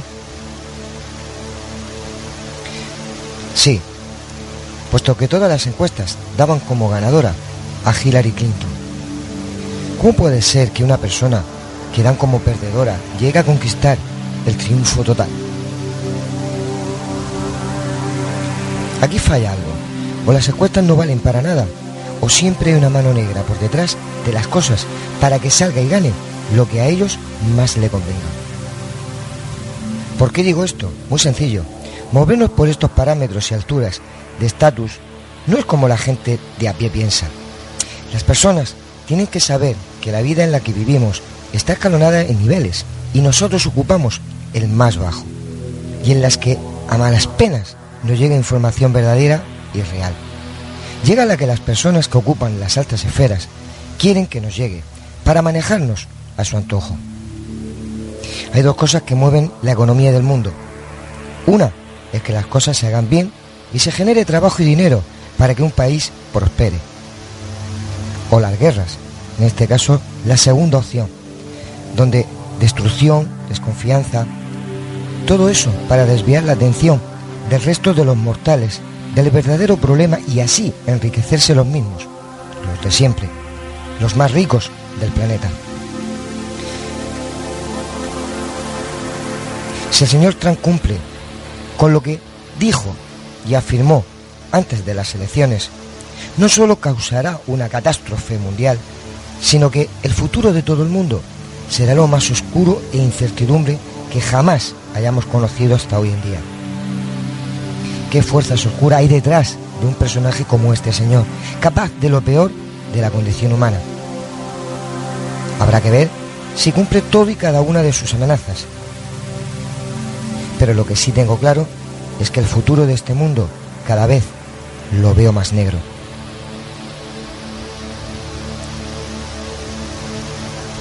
Cómo la decisión de uno o dos países condiciona al resto de todos los países del planeta en la máxima miseria e incertidumbre a su antojo y capricho.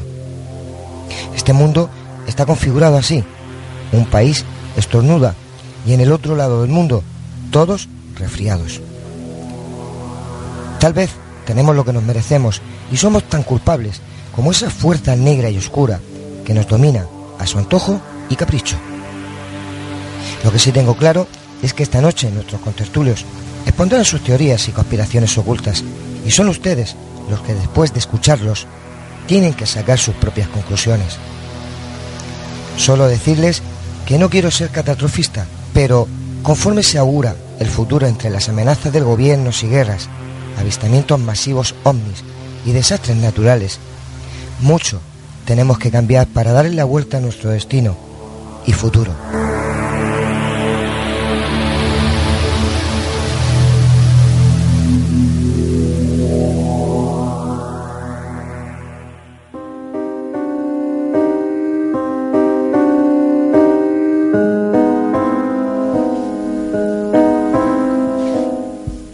Escuchada la, la intro, vamos a presentar a nuestros compañeros de esta noche.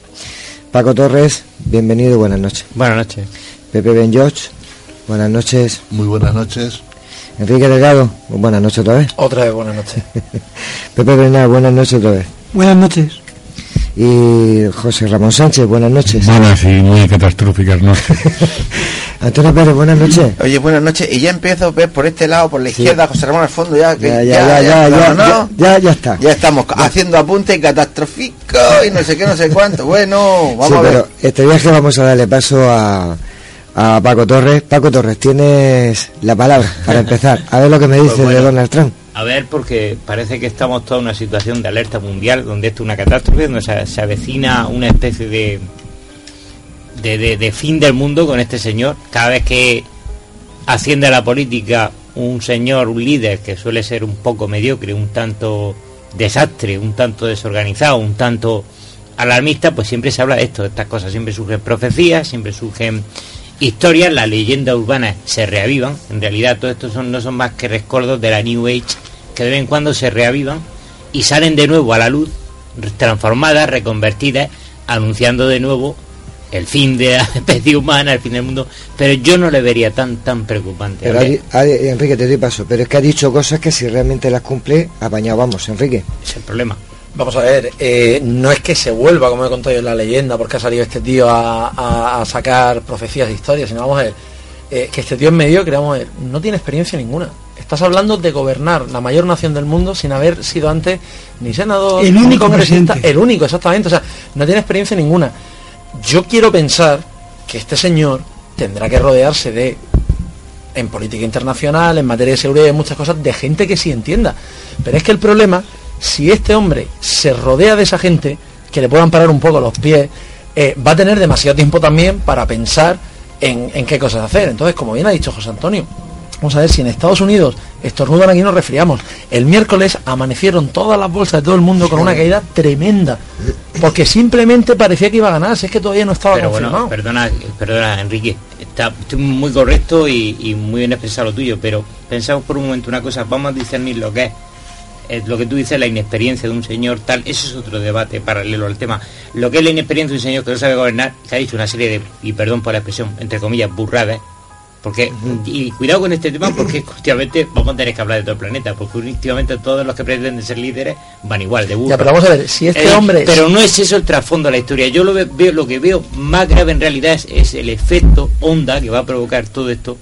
De lo, porque tú imagínate decir, porque es continuo. Si yo he repasado muy bien la historia de Estados Unidos, ¿eh? me, me apasiona mucho la historia de Estados Unidos, y, y no será tanto un problema de, de- de- vamos a ver si sé expresarme yo, no lo veo tanto ese problema como, como, como verdaderamente preocupante.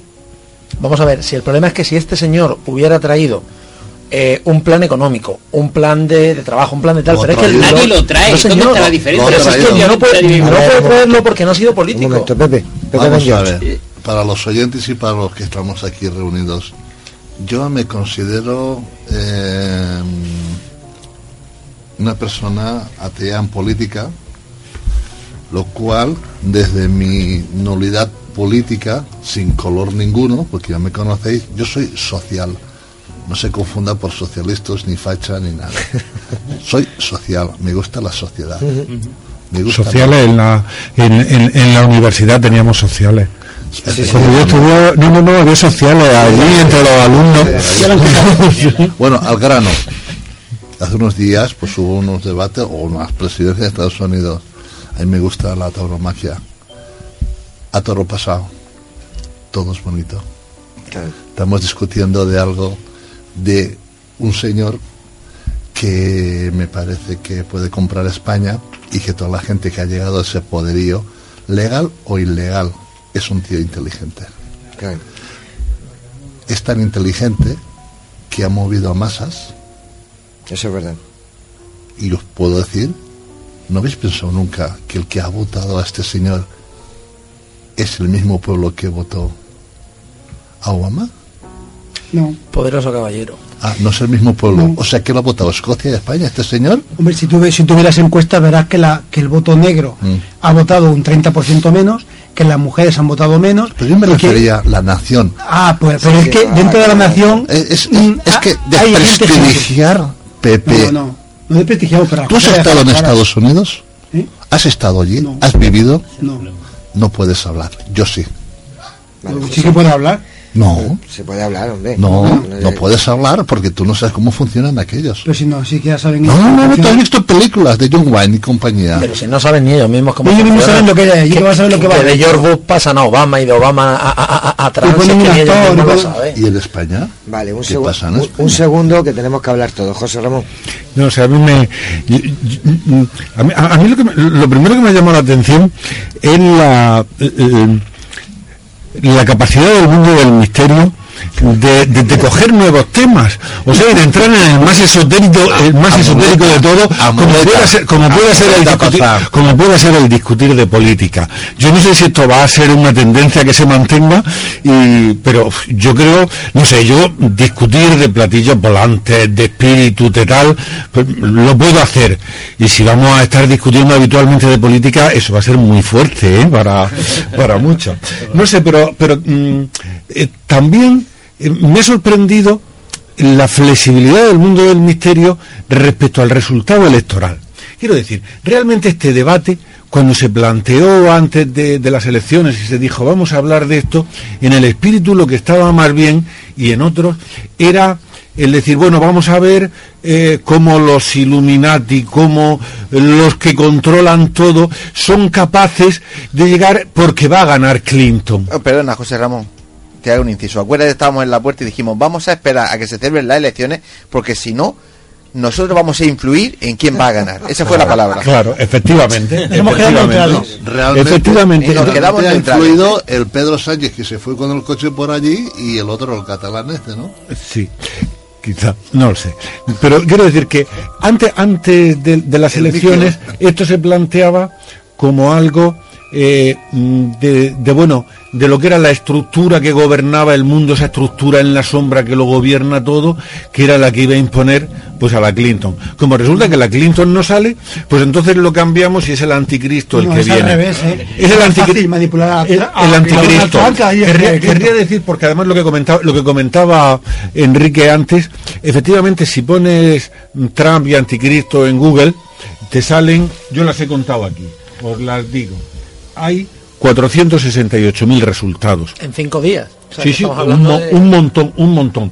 Ahora, como anticristo y Clinton, había no 468, sino 567.000, 99.000 más. Me parece que no- cualquiera de los dos no valía. Vamos a ver, Hay una si, se- amiga. si hablando, de, hablando de profecías, lógicamente cuando ha preguntado Antonio esto es real, esto es verídico, obviamente no, son cosas que están ahí. Eh, cosas de los profetas y tal. Pero vamos a ver, sí que es verdad, como tú dices, si esto no es un debate política, porque yo, entre otras cosas estoy hasta las narices desde el martes por la noche de escuchar debates de política. Pero sí podemos influenciar, como tú bien has dicho, si están los Illuminati detrás de Estados Unidos, si este tío es el anticristo, si los ovnis están no voy a decir los ovnis, los extraterrestres son los que están controlando el mundo, porque eso también se estudia por ahí en ese Google que tú estás mirando, ¿eh? y hay mm, 40.000 páginas que lo están diciendo. Por tanto, si vamos a hacerlo esotérico, vamos a hacerlo esotérico. Pero ahora, como se ha empezado el debate, qué miedo que realmente este tío haga las cosas que ha dicho que va a hacer y que sea el que tiene el control. Independientemente que vaya guiado por los Illuminati, por los extraterrestres o por el Santo Padre de Roma, que parece con el que no se lleva muy bien. Vamos a ver. Y después... eh, Sí. Mira, vamos, vamos a ver, Enrique. Eh, lo que se está hablando aquí y en las tertulias es lo que la gente inteligente, que no somos nosotros, escribe. Nosotros nos lo dicen, lo leen otros, se nos queda en la oreja y lo estamos transmitiendo aquí.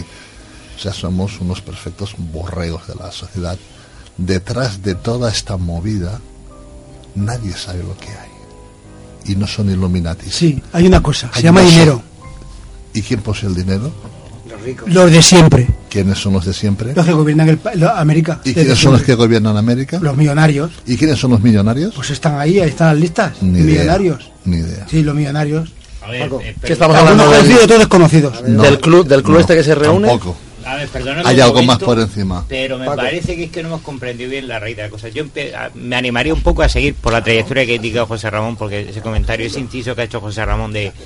A ver, este, este, este contexto, el enfoque del debate. Hay una cosa que está clara. A mí me decía, fijaos, yo soy muy seguidor de Paravicini. Ya sabéis vosotros este argentino que profetizó, Sí. avistamientos, ni etcétera. Y una amiga argentina, antes de incluso saber que si iba- íbamos a hablar de este tema aquí, incluso en la radio, me comenta que eh, Paravicini nunca vio a- a una mujer en la presidencia de Estados Unidos, sí a un hombre de color, de raza negra. Sí, esto es lo que yo creo que es la clave. Vamos a centrarnos en, si queremos hablar de profecía, de, de- conspiraciones, vamos a centrarnos en qué verdaderamente hay eficiencia y en qué hay mm, falsa información. Siempre insisto en esto cada vez que tengo oportunidad de hablarlo porque hay mucho, se ha generado, y lo he dicho antes, muy repetitivo, son ciclos repetitivos. Si aparece un tipo que ideológicamente no, y ojo, el investigador nunca debe ser ideológico. Yo no puedo anteponer mi ideología personal en un tema de investigación porque la parda. Y es lo que pasa con estos temas. Si aparece alguien que no nos cae bien del bando contrario, enseguida saltamos a generar caos, mal, dudas in- innecesarias. Es decir, hay que ser pragmático. El buen investigador que quiera analizar estos Pero, temas debe pero ser que no le caiga bien a, que no le caiga bien a una persona, pero no le caiga bien a tantos y tantos millones en todo No el lo mundo. sé, tampoco que todo- Putin, que- perdóname, tampoco es que Putin le caiga bien a mucha gente. Y tiene la otra mitad de la sartén para él. Y nadie lo nadie monta estos Pues vamos a ver ahora cuando junten las dos sartenes lo que pasa ahí. El Papa Negro no es este. No es el Papa Francisco. El Papa Negro es el Ratzinger. Sí. ¿Por qué? Porque no tiene que ser negro. Porque pertenecía y pertenece a la orden franciscana. ¿Y qué tiene que ver? A ver, ¿Qué van de negros Que hábito son negros. Vale, vale. No, sí, yo lo Y que- se refería lo que quiero a eso, que no al de que- color. Y eso la gente no lo sabe y espera, como los Reyes Magos, espera que sea un, un Papa Negro. Igual que este. Están hablando ahora también que en una cuarteta, en una cuarteta de los Nostradamus, del Capitolio. Del Capitolio, haciendo referencia al Capitolio. Pero todo se hace a toro pasado. Pepe, pero el, el Papa Negro no era el Papa Francisco. No. No. ¿No? Es que el problema es que la gente habla y no sabe ni lo que habla. Vamos no Yo no es que sea más No, no, pero, pero ¿cómo lo sabéis? Pero el franciscano, Porque se puede, hacer por el hábito. Oh, no, sí, el o, o- o por, o algo simbólico o porque tenga el pelo negro se le llama O- Papa Luna porque duró una luna y está escrito en Nostradamus. Y a continuación venía el Papa Negro y el Papa Negro hacía referencia al Papa franciscano de hábito negro. Vamos, un momentito. Si, si hablamos todo, la próxima vez no hago palmas. Vale. No nos corto los micros. yo Eh, me haces no, mi no, no, es que no se escucha nada. Ya lo sé. Tenéis que hablar uno detrás de otro. Antonio, ¿tú querías decir algo? No, que yo tenía, le estaba diciendo a Pepe que yo pensaba, Sí. sin broma, que el Papa Francisco era precisamente el, el Papa Negro también por la orden a la que pertenecía. Y, y me dices que- me decís que es Ratzinger. Pues ya está aclarado eso. ¿Quién quiere hablar? Si no digo yo una cosa, las profecías a veces las llevamos donde nosotros queremos. Efectivamente. Claro, entonces ahora es como, me- siempre recuerdo mucho lo que dice José Ramón, es que yo un número multiplicado por otro te saco el resultado que tú quieras. Es decir, es lo mismo. Lo que eh, yo he dicho en la intro, y no estáis haciendo eh, mucho caso, y creo que es eh, el meollo de toda esta cuestión, es una cosa muy sencilla. Vamos a ver, este mundo está ahora mismo muy mal. Pero siempre ha estado mal. No, no, no, no, no, no, no, no. Mi padre decía que esto ya era- No, Pepe, hemos tenido épocas buenas, hemos tenido, si llámalo burbuja, llámalo, como quieras, pero todo el mundo estábamos muy bien. Ahora está muy mal.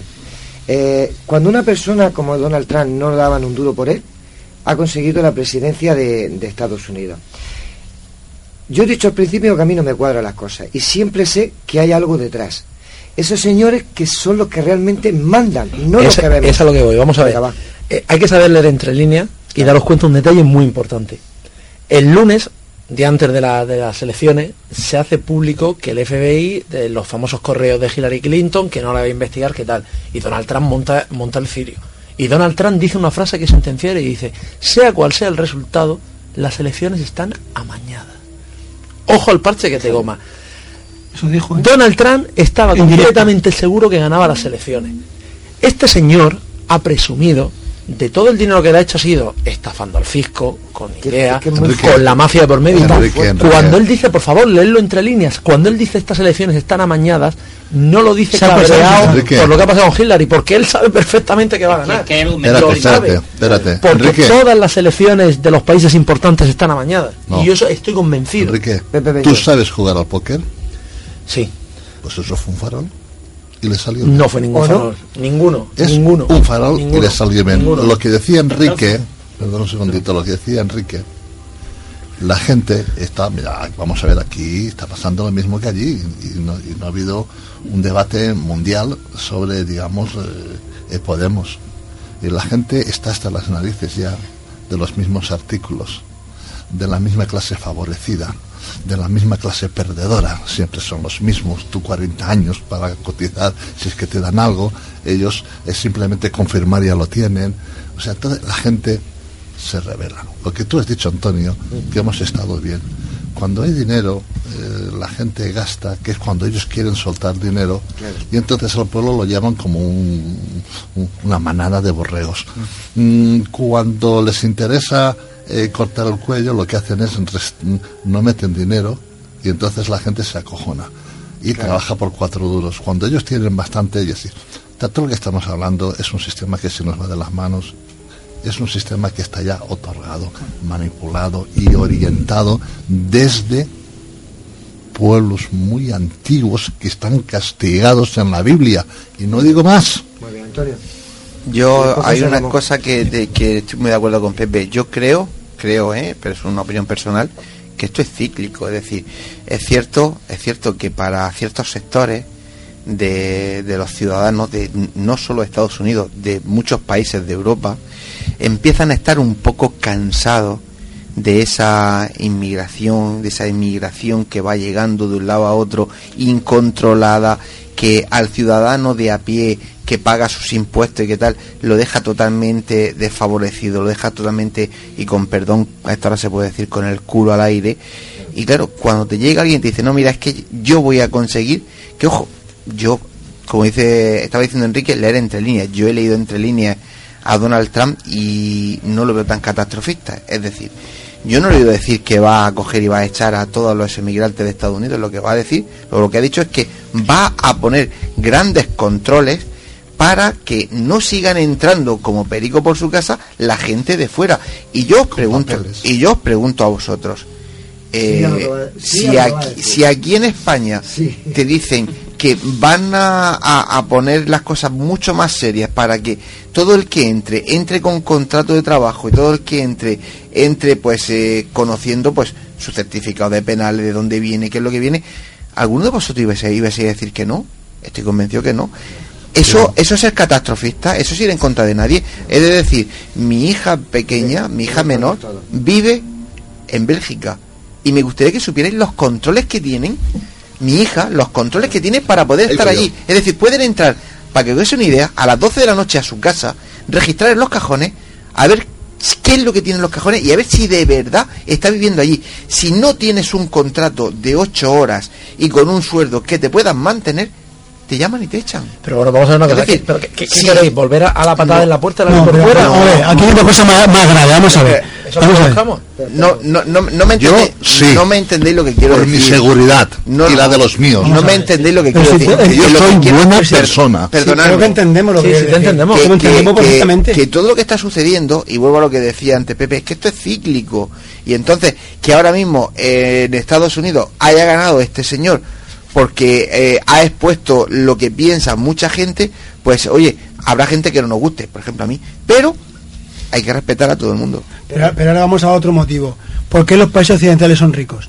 Se han hecho ricos explotando a los demás países. Exactamente. Y ahora tenemos lo que tenemos.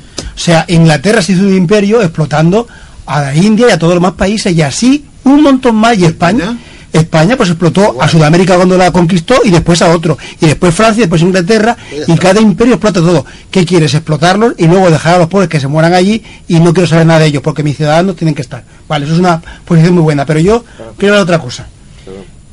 Hay otra cosa esotérica, ya que estamos en el debate medio político, vamos a hablar de esoterismo. Estamos en un cambio de era. La era de Piscis se acaba y la era de Acuario comienza.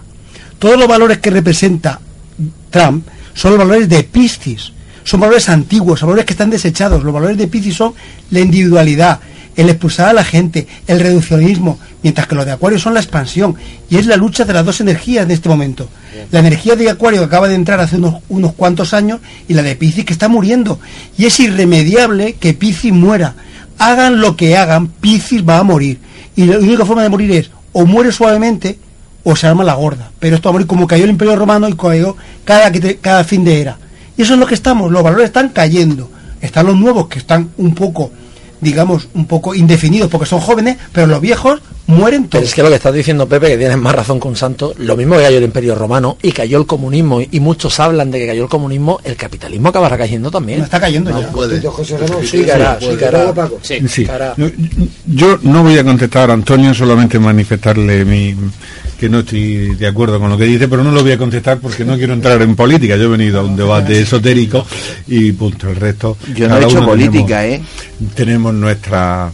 Quiero decir, bueno, pues si queréis podemos entrar, ¿eh? Yo, yo puedo, yo puedo Tú entrar sigue- perfecta tú sigue tu línea. la- el- lo que me indiquéis. Eh, mm, yo lo que me, me, me, mm, me extraña eh, profundamente el proceder eh, de, de esas élites o, o de esos extraterrestres o de esos grupos que hayan aupado a, a Trump a, a la presidencia. Porque, mm, porque si de verdad querían controlarlo todo, eh, si querían llegar, mm, podían haberlo hecho de una forma mucho más disimulada. Entiendo, entiendo que sería. Quiero decir, esta forma es una forma en la que consigues un montón de resistencias en contra, en la que tienes que ejercer el poder si quieres hacerlo de una forma más, más fuerte, en la que tienes muchos problemas, mientras que el anticristo, el diablo, ¿vosotros pensáis que si el diablo estuviese aquí, si está aquí en la tierra, lleva cuernos, lleva rabo? Probablemente no, probablemente sea, sea un banquero con corbata, ¿no? No, no, no. O sea, yo, yo hay una cosa que he escuchado, he, he escuchado esta noche una cosa muy, muy correcta y ha sido la de Antonio cuando ha dicho cíclico. La economía es cíclica. Eh, a lo largo del siglo XIX-XX Estados Unidos ha sido un caos. Ha tenido crisis, ha tenido el cráter 29, ha tenido... Basta con estudiar a Keynes. Keynes el padre de lo que se llama el, el keynesianismo, que explicaba unos ciclos muy particulares y concretos eh, que luego la economía ido corrigiendo, pero ayudaban a entender por qué suceden todas estas cosas.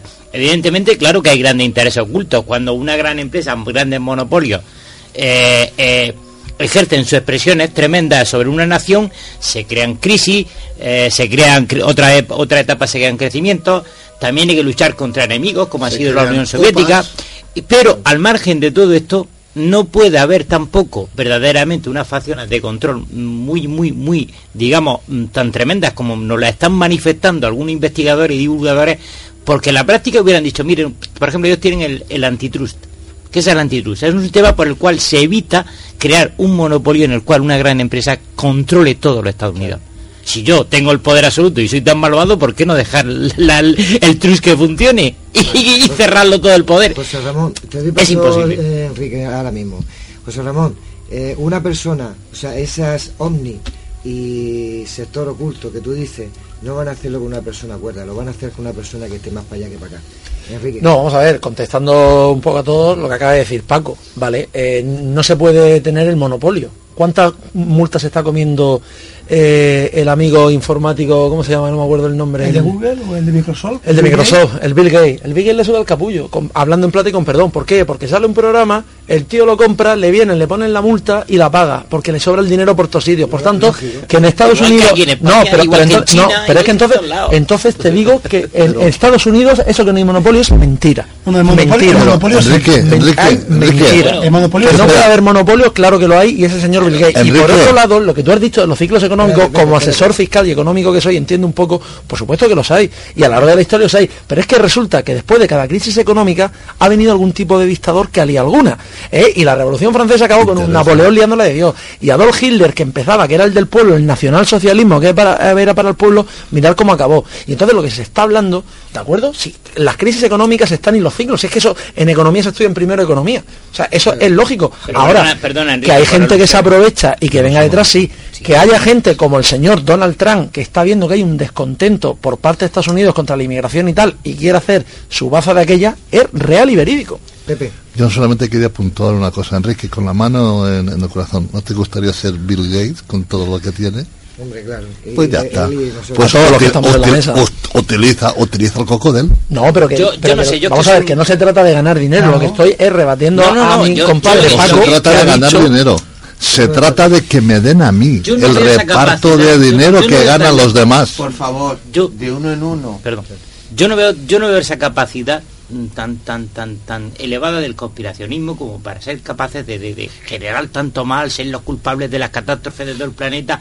No. Incluso te voy a decir una cosa, la Revolución Francesa no estalló por un grupo de ideólo- ideólogos.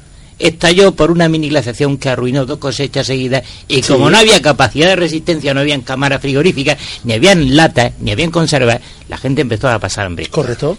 Pero ojo, En Río Revuelto hay un factor, lo que quiere, lo que lo que ente- Claro, lo que aprovechar el quiero, lo que yo aplico y con permiso de, de vosotros es algo que le llaman la teoría del caos. Y en economía y en todos los sectores funciona. Y la teoría del caos demuestra que ni el más poderoso que hubiera en Estados Unidos puede controlar la situación al 100%. Y eso es un factor mm, obvio, ¿eh? Es que la, Cuidado, teoría, ¿eh? la lo que estamos la teoría del caos empieza en Estados Unidos cuando este señor el miércoles por la mañana amanece que va a ser el próximo presidente y las bolsas se desploman. Claro. Si es que estamos a Sí, merced de pero, lo que pero, ellos pero, hagan. pero, pero, ahora han vuelto otra vez a subir. Sí, hombre, Están bueno, subiendo. unos días están subiendo, sí, porque normal. este hombre dice, da un puñetazo y da seguridad. Ya. ¿Y Las bolsas que han caído no son las mundiales, son aquellas empresas que tenían y que tienen Pero bueno, vamos a ver, vosotros en México, que tienen en México intereses. Ojo al dato. Vosotros veis el discurso que hace cuando sabe que ha ganado las elecciones, que incluso felicita a Hillary Clinton porque dice que ha hecho un gran trabajo por el país y se ha dejado narices. Es que ese tío no lo han cogido en bastidores antes para decirle, "Ch, tranquilo, que mira la que se puede liar. No, si ese hombre en la sesión que soy presidente, la primera rueda de prensa que da, sigue metiendo caña, las bolsas no se han levantado todavía y lo que nos queda. Vamos a ver, la Y al diferencia... final está todo globalizado. Bueno, pero aquí vamos a hablar espera un de- del segundito, tema un este segundito, o- un de segundito, un segundito. Es que, es que, no- es que nosotros, es que de no yendo del tema. Nosotros nos No, interesa saber, De oscuridad, saber qué de- sistema galáctico es que el no que. Es que no existe oscuridad, es nos la estamos inventando para justificar algo que no entendemos. Mira, lo que estaba diciendo Enrique y creo que se me ha ido. Bueno, Vamos a ver. paso. La diferencia, la- la, la- la diferencia de mentalidad de los Estados Unidos, Canadá, a Europa y más en España es la siguiente. Yo gano, tú pierdes, pero quiero tu colaboración, quiero que me ayudes, porque detrás de Donald Trump, detrás de Clinton, detrás de la, la- de la señora esta, detrás de todo el mundo habían 14 banderas nacionales. Aquí no hay ninguna, ahí hay un espíritu de unión. Sí, pero eso- Aquí no hay nada. No, es que en respuesta a lo que él ha dicho, Enrique, de que si esto y lo otro, no, ahí hay un espíritu de lo que es la nación. Y en la nación los perdedores ayudan a los ganadores porque saben que no pueden destruir un país. Sí, pero esa mentalidad Cosa no que aquí no es así, efectivamente. Esa, esa mentalidad no Y ahora, a partir de ahí, podemos decir No, que no. Nostradamus y podemos No, no, decir no, no, que los ovnis y podemos decir todo lo que tú No, no, quieras. vuelvo, vuelvo al tema. Un segundo, vuelvo al tema y, y tenemos razón. Yo lo que estoy dándome cuenta de una cosa muy sencilla. Aquí decís todos que son ciclos y que eso son dos cosas Sí, normales. son ciclos. Yo digo que no, Claro que no. porque siempre son los mismos los que se enriquecen. No me valen ni las glaciaciones ni lo que ha dicho antes José Ramón. El dinero llama al dinero. No, no, no. Y Yo la lo único que- llama a la Yo lo único que sé que los ricos siempre son los que se enriquecen contra este tipo de cosas. Entonces, si una persona no era candidata para ser presidente y ahora sí es presidente, algo tiene que haber detrás. De todas maneras, te puedo decir que las imágenes que salen de Hitler, banderas de Hitler, había más de 5.000 Ahí está. en la plaza. Y La mira, lo que, y mira la que lió. La o sea, que, que haya banderas a mí, eso no me, me importa un pimiento. Porque si los países americanos, si Estados Unidos tiene el poder que tiene, Mm. él puede liarla en el mundo por muchas banderas que tenga. Y ahora mismo la- está Pero haciendo una política yo, Pepe, restrictiva. Me refería yo a lo que es la unión de un pueblo, lo Pero que es la- la unión de no, una la nación. unión de una nación- Y eso hace mucho. Y a partir Pero- de ahí tú ¿Dónde? puedes hacer lo Pero- que pero tú yo, quieras. ¿De qué yo- unión? yo- yo- yo tengo que discrepar, Pepe. Claro, Estado- Estado- Estado- Estados Unidos mm, se ha quedado tremendamente fracturado después de esta elección, como no lo ha estado Nunca. de, probablemente nunca, Nunca, probablemente desde Nunca. su guerra civil no ha llegado a un nivel de fractura El- interna el como el que tiene discurso- como el que el tiene discurso El de Trump puede ser el que dice sea que quiere recuperar la nación que siempre ha sido. Pues la ha destrozado yo- él. yo- yo- yo no, él la ha deseo, destrozado. lo deseo, la han destrozado los demás y él lo que quiere es recuperar lo que ha sido. No, no, es que es ahí escucha sí- lo que ha dicho José Ramón. ver. La fractura después de estas elecciones es la más grande que ha tenido Estados Unidos nunca. Y las elecciones las ha llevado Trump y Hillary. Si nos, no vamos, es lo que claro, había antes. si nos vamos a lo esotérico o a lo conspiranoico, como está diciendo José Ramón, vale, de acuerdo. Este señor ha llegado hasta aquí, se ha hecho la fracción. A partir de ahora, los que lo han puesto ahí, y no ha sido el pueblo de Estados Unidos, o sea, yo eso tengo más claro que el agua, el pueblo de Estados Unidos es el que el ciudadano el que echa la papeleta, ese ciudadano va ya sabiendo dónde tiene que ir por otras. A partir de ahora, si realmente llámelos Illuminati, llámelos extraterrestres, llámelos nuevo orden mundial, lo que sea, son los que lo van a manejar. Y este señor va a ser manejado como quiera, Pero, Enrique, porque pero no hay tiene alguna- idea de lo que pero lleva. hay alguna Un- pista un ya de dato. quién pueda Mira, ser. Un dato muy curioso. Una semana antes de las elecciones, Estados Unidos tenía pleno empleo. Menos del 5% se supone que es pleno empleo. ¿Qué país del mundo tiene pleno empleo? Tan mal están no. los americanos. Pleno empleo una semana antes de las elecciones. Pero, ¿Y el sueldo? Sí. Están como el año 76 de sueldo. Pero ¿y los precios han subido? Ah, es que eso no lo sabemos. Es que todo el mundo trabaja, pero no quiere decir que sean estables. Que es lo primero que yo he dicho. Cuidado, que la economía está muy mal en todo el mundo. Porque interesa. ¿Pero por qué? ¿Por Porque durante la crisis ha aumentado los ricos un 20% No te, durante la crisis. no te fijes en que ha aumentado los ricos sí, y tal. sí. Tú no hay ningún decreto o Es artículo yo- en la Constitución que diga que tú no puedes ser rico. Yo no digo eso. Yo estoy diciendo que si los ricos aumentan un 20%, quiere decir que los que tienen menos tienen todavía mucho menos. Y es normal que tengan menos. Pero vamos a en ver, vez de cobrar tema- 1.000 euros, cobras 400, los 600 cobrantes se los lleva alguien. El, el tema de los precios, el tema de los precios lógicamente a ellos les interesa. Ellos ahora mismo saben que no pueden competir con el euro, pero al tener el dólar mucho más bajo, el precio del petróleo no es el que tenemos nosotros aquí, ellos eh, exportan Mucho más. a puertas abiertas. Todo manipulación. José Ramón. Sí. Bueno, mm, aquí mm, han, han habido, yo creo que muchas más cosas que han entrado.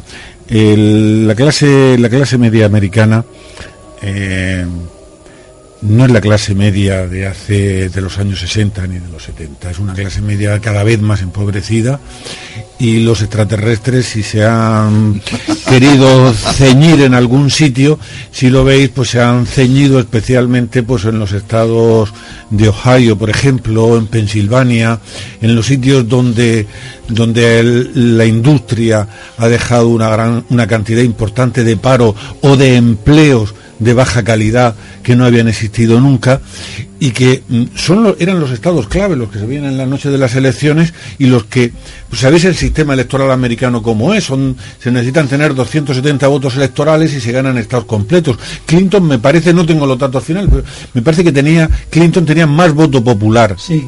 que Trump Un pero, más. pero sin embargo, el mecanismo electoral hace que ganando determinados estados, si vas ganando estados, te vas llevando los votos. Y en, en ese mm, est- Estados Unidos central en- y, mm, y- y del medio oeste, en el que estaba, pues, pues eso, mucha industria, mucha zona rural, mucha pequeña, que se ha ido, se ha cerrado, se ha acabado. Como en ahí es donde, ahí, ahí es donde, claro, ahí es la donde. profunda América. Y- y Fijaos que toda la, sin embargo, eh, la, la más cosmopolita, que es la costa oeste y la costa este, más, más, más parecida, digamos, un sistema inestable, más parecido a un sistema social donde, donde incluso se admiten más todas estas cosas que intentábamos hablar esta noche de, conspiracionismo, de Illuminati, todas estas leyendas que se han generado eh, con los con los famosos reptilianos que viene de una leyenda de San Francisco, una leyenda urbana generada en San Francisco en, en 1940 y tanto. Todo esto ha demostrado una cosa, que es que decir, hay un arraigo profundo en una nación que tiene un corazón sólido, pero que está muy dividida. Al fin y al cabo son cincuenta y tantos estados, algunos son más grandes que España. Estamos hablando de un complejo, no estamos hablando de un pedacito del planeta. Pero por eso mismo, estamos hablando claro. de una gran superficie de terreno del planeta y a veces nos olvidamos de que hay cerca de 300 millones de personas. Hay 280 millones Pero por eso mismo, por eso mismo, a mí me da que piensa de pensar. una manera y todas las religiones del mundo, casi todas las vas a encontrar allí, las principales. Todas las, razas las vas a encontrar en Estados Unidos. ¿De qué estamos hablando? De una amalgama gigante que tiene muchísimas creencias y sigo insistiendo, hay una, una X dosis de caos. Y tenemos que contar con esa dosis de caos. Correcto. Y, y- y además estoy da- comparto contigo lo del caos porque esto era impredecible, nadie se lo pensaba, pero partimos de la base. Al abrirse los colegios electorales el martes, eh, mm, Trump necesitaba un milagro en cuatro estados clave que en, en, en encuestas las tenía perdidas que decías tú, bueno, venga, te puedo llevar uno, te puedo llevar dos. Y a tres me parece que tal. Pero los Pero es cuatro- que coge y se lleva los, los cuatro estados clave. Entonces, que sí, que puede haber una teoría del caos, que puede haber gente que, que esté más escondida o gente que esté de menos, pero que haya tenido que haber algo. Algo que mueva intereses de, de otra gente. Llámalo, como dice José Ramón extraterrestre y nos reímos, llámalo Illuminati, llámalo la gente que realmente está, está controlando el mundo, pero os guste más o os guste menos, el mundo se rige por Estados Unidos. Y eso es una verdad. Enrique, el- el ¿tú crees... Perdón, un segundito. Enrique, ¿tú crees que si hubiese habido un amaño o una mano negra, Hillary Clinton y los eh, demócratas no estarían dando palos? Pues a lo mejor no pueden. Pero si es que Donald Trump, en su, han cogido. Donald Trump en su momento financió a Hillary Clinton. Si es que esto es Estamos- lo más absurdo de lo absurdo. Estamos hablando de un De estatus de unos niveles que Norteamérica, lo que yo he dicho antes. Hay que estar allí, vivir allí para saber lo que es aquello. José Ramón. Bueno, como si queremos hablar de, de futurólogo, de adivino, eh, Michael, Michael Moore, el cineasta, publicó, Ah, bueno, sí. publicó en julio de este año un artículo en el que hablaba de las cinco razones por las que Trump iba a ganar las elecciones. Y no se referían a, a cuestiones. No, no dijo, lógicamente, le estaría en la conspiración y no dijo cuáles eran. Las tienes tú aquí, Pepe, tú también, ¿no? Bueno, yo creo que estas, el, probablemente el, el desgaste de, de un sistema incapaz de, de- de mantener el nivel de la gente es el que esté dando lugar pues al ascenso de los populismos allí en muchos Eh, o sea, sitios en, en- en- en Italia en Francia Grecia. de las xenofobias de- en todo en, to- en todos los sitios no ha pasado en la historia y ha vuelto a pasar y ha vuelto a pasar ahora pero bueno podemos hablar de Permíteme la motivos. comparativa. Trump practica, ha practicado un populismo. Ha practicado un sistema de populismo, el oído complaciente. ¿Os molestan los inmigrantes legales? Voy a construir un muro. ¿Tú qué quieres? Esto. Aquel que quiere, el otro, te complazco. Ha encandilado, hay que reconocer que ha sabido encandilar y odio las comparativas, pero igual que Hugo Chávez hubo encandilar en Venezuela un discurso sin fuste y sin sentido, ha generado un discurso complaciente en el oído. De hecho, algún día que me acuerde que hay un doctor, un médico famoso que tiene una, una investigación curiosa que demuestra cómo el lóbulo derecho se te duerma, se te duerme en un discurso de estos muy prolongado. Pero y, vamos- y ha sabido encandilar un Sí, pueblo. pero- sí, pero- para bien o para mal, no lo sabemos, porque hasta que no pasen cuatro años, Claro, pero, cuando pero- se pero- una elección Hugo, Hugo Chávez, por ejemplo, también pudo triunfar sobre un sistema político que venía profundamente corrupto, desprestigiado, etcétera. O sea, siempre necesitas Volvemos- una base de esa para que algo de esto Volvemos al esoterismo. El óvulo de la derecha. ¿Qué es la cruz? ¿Qué es la cruz? ¿Qué representa la cruz? Tú la llevas y te da poder, pero el signo de más, que son los cuatro puntos, al alargar uno te desestabiliza. ¿Dónde la tienes? En el altar mirándote. ¿Desde dónde te hablan? Desde un púlpito. ¿Qué, ¿De qué estamos hablando? ¿Sabemos algo de esoterismo? ¿Cómo maneja toda esta gente? No, el el cántico.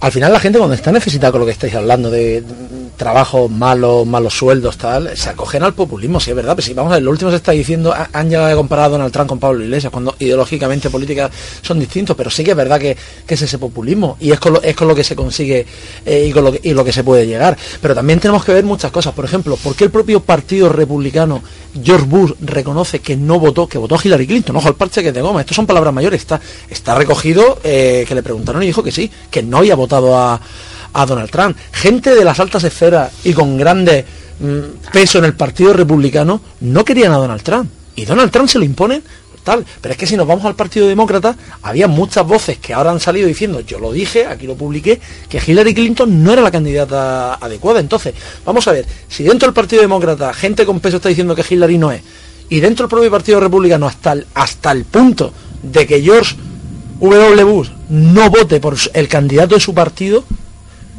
que ¿Me estáis diciendo eso no lo está manejando alguien por intereses? Alguien que dice, no, no. Que eso está claro, son intereses, todos. Y, y- Nadie y- niega- y son niega que haya- que hayan abstenciones. Es que no para hablando. crear... Pues entonces vamos a, entonces, ent- entonces comprarme el boleto de decir que, señores, que aquí el pueblo no votó porque sí y, y este hombre no se puso porque, joder, claro, es que vamos a, una a unas elecciones de Estados Unidos que viene ocho años de, de gobernar el Partido Demócrata y vamos a poner un tío que es Donald Trump.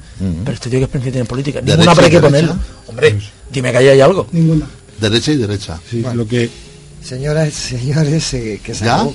Sí, sí, lo he dejado hasta el final más o menos y, y yo creo que ya está. No es ni para rueda al final, lo, lo siento. Adiós. Solamente digo una cosa, no es que voy a dejar hablar porque ahora quiero hablar yo un poquito también. Ah, vale. Sigo diciendo, reafirmando de que las cosas no son como se pintan. No creo que Donald Trump eh, haga lo que tenga, lo que, lo, que, lo, que, lo que ha prometido, porque sería un caos. Pero siempre digo que salen beneficiados los mismos sea por las circunstancias que sea, sea porque en el planeta estamos en este momento pues de esta manera, eh, pero al final los que seguimos pagando siempre somos los de a pie. Eso sí lo tengo claro.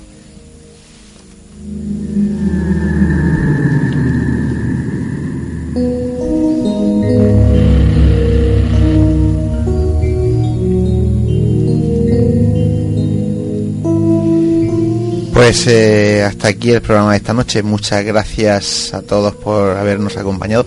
Al final, hoy, hoy me lo he currado, ¿eh? sí, y al final ha salido un poquito más político. Bueno, pero hay una mezcla, hay pero hay una mezcla. Y sí, sí, te lo has currado porque esta noche la gente estaba un poquito alterada, además, ¿no? Aquí se nota que son de diferentes Uno de etnias y los dos son de Donald Trump, eso está claro. Pues eh, lo he dicho, gracias a todos por, por haber estado aquí esta noche acompañándonos, gracias a todos nuestros oyentes. Y venga, José Antonio, dale que nos vamos.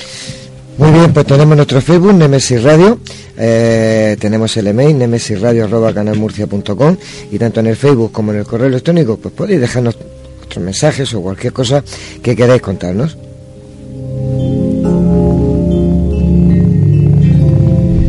Recuerden, Nemesis Radio todos los domingos a partir de las 22 horas en Radio Inter 96.8 de la FM y en Radio Intereconomía 90.7 de la FM en la región de Murcia.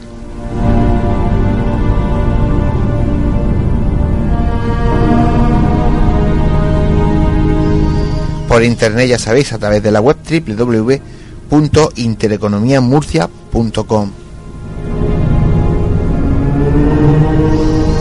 Y no olvidéis que nuestras voces viajan ya por el universo.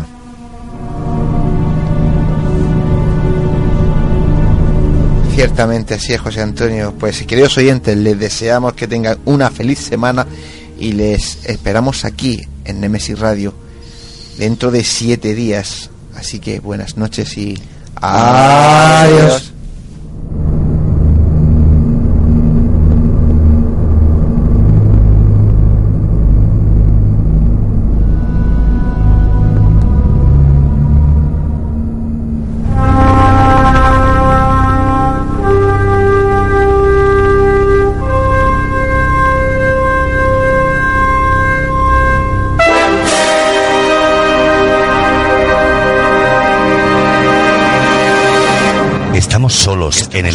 En el universo?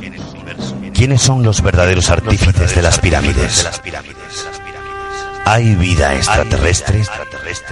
De ser así, ¿es posible que ya estén entre nosotros? Psicofonías, Ouija. ¿Nos hablan los muertos?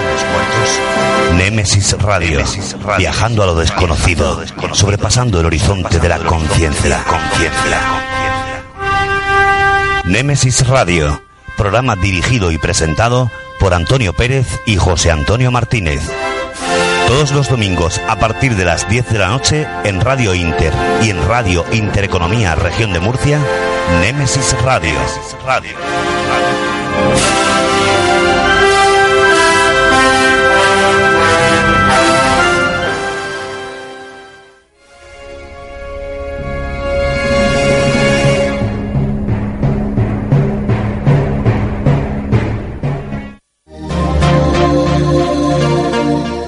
Cibercopy, copistería, papelería, impresiones A4, A3, autoservicio de impresión, encuadernaciones, plastificaciones, tesis doctorales y mucho más. Cibercopy, con los precios más competitivos y el servicio más rápido, abierto todo el día ininterrumpidamente. En la zona de la Universidad de la Merced, Cibercopy, Puerta Nueva 8, Murcia. Teléfono 868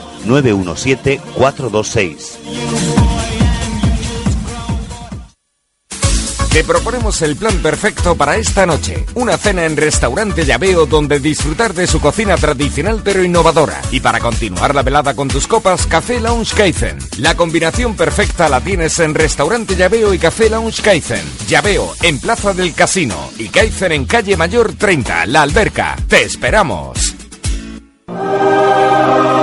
Fotos Orión. Hay momentos importantes en tu vida que no puedes dejar pasar. Inmortaliza tu evento en fotografía y vídeo con Fotos Orión. Porque las cosas especiales solo ocurren una vez. Fotos Orión. Profesionalidad y confianza. Calle La Gloria, número 32, frente a Antiguo Tornel, La Alberca, Murcia. Teléfono 868 94 30 13.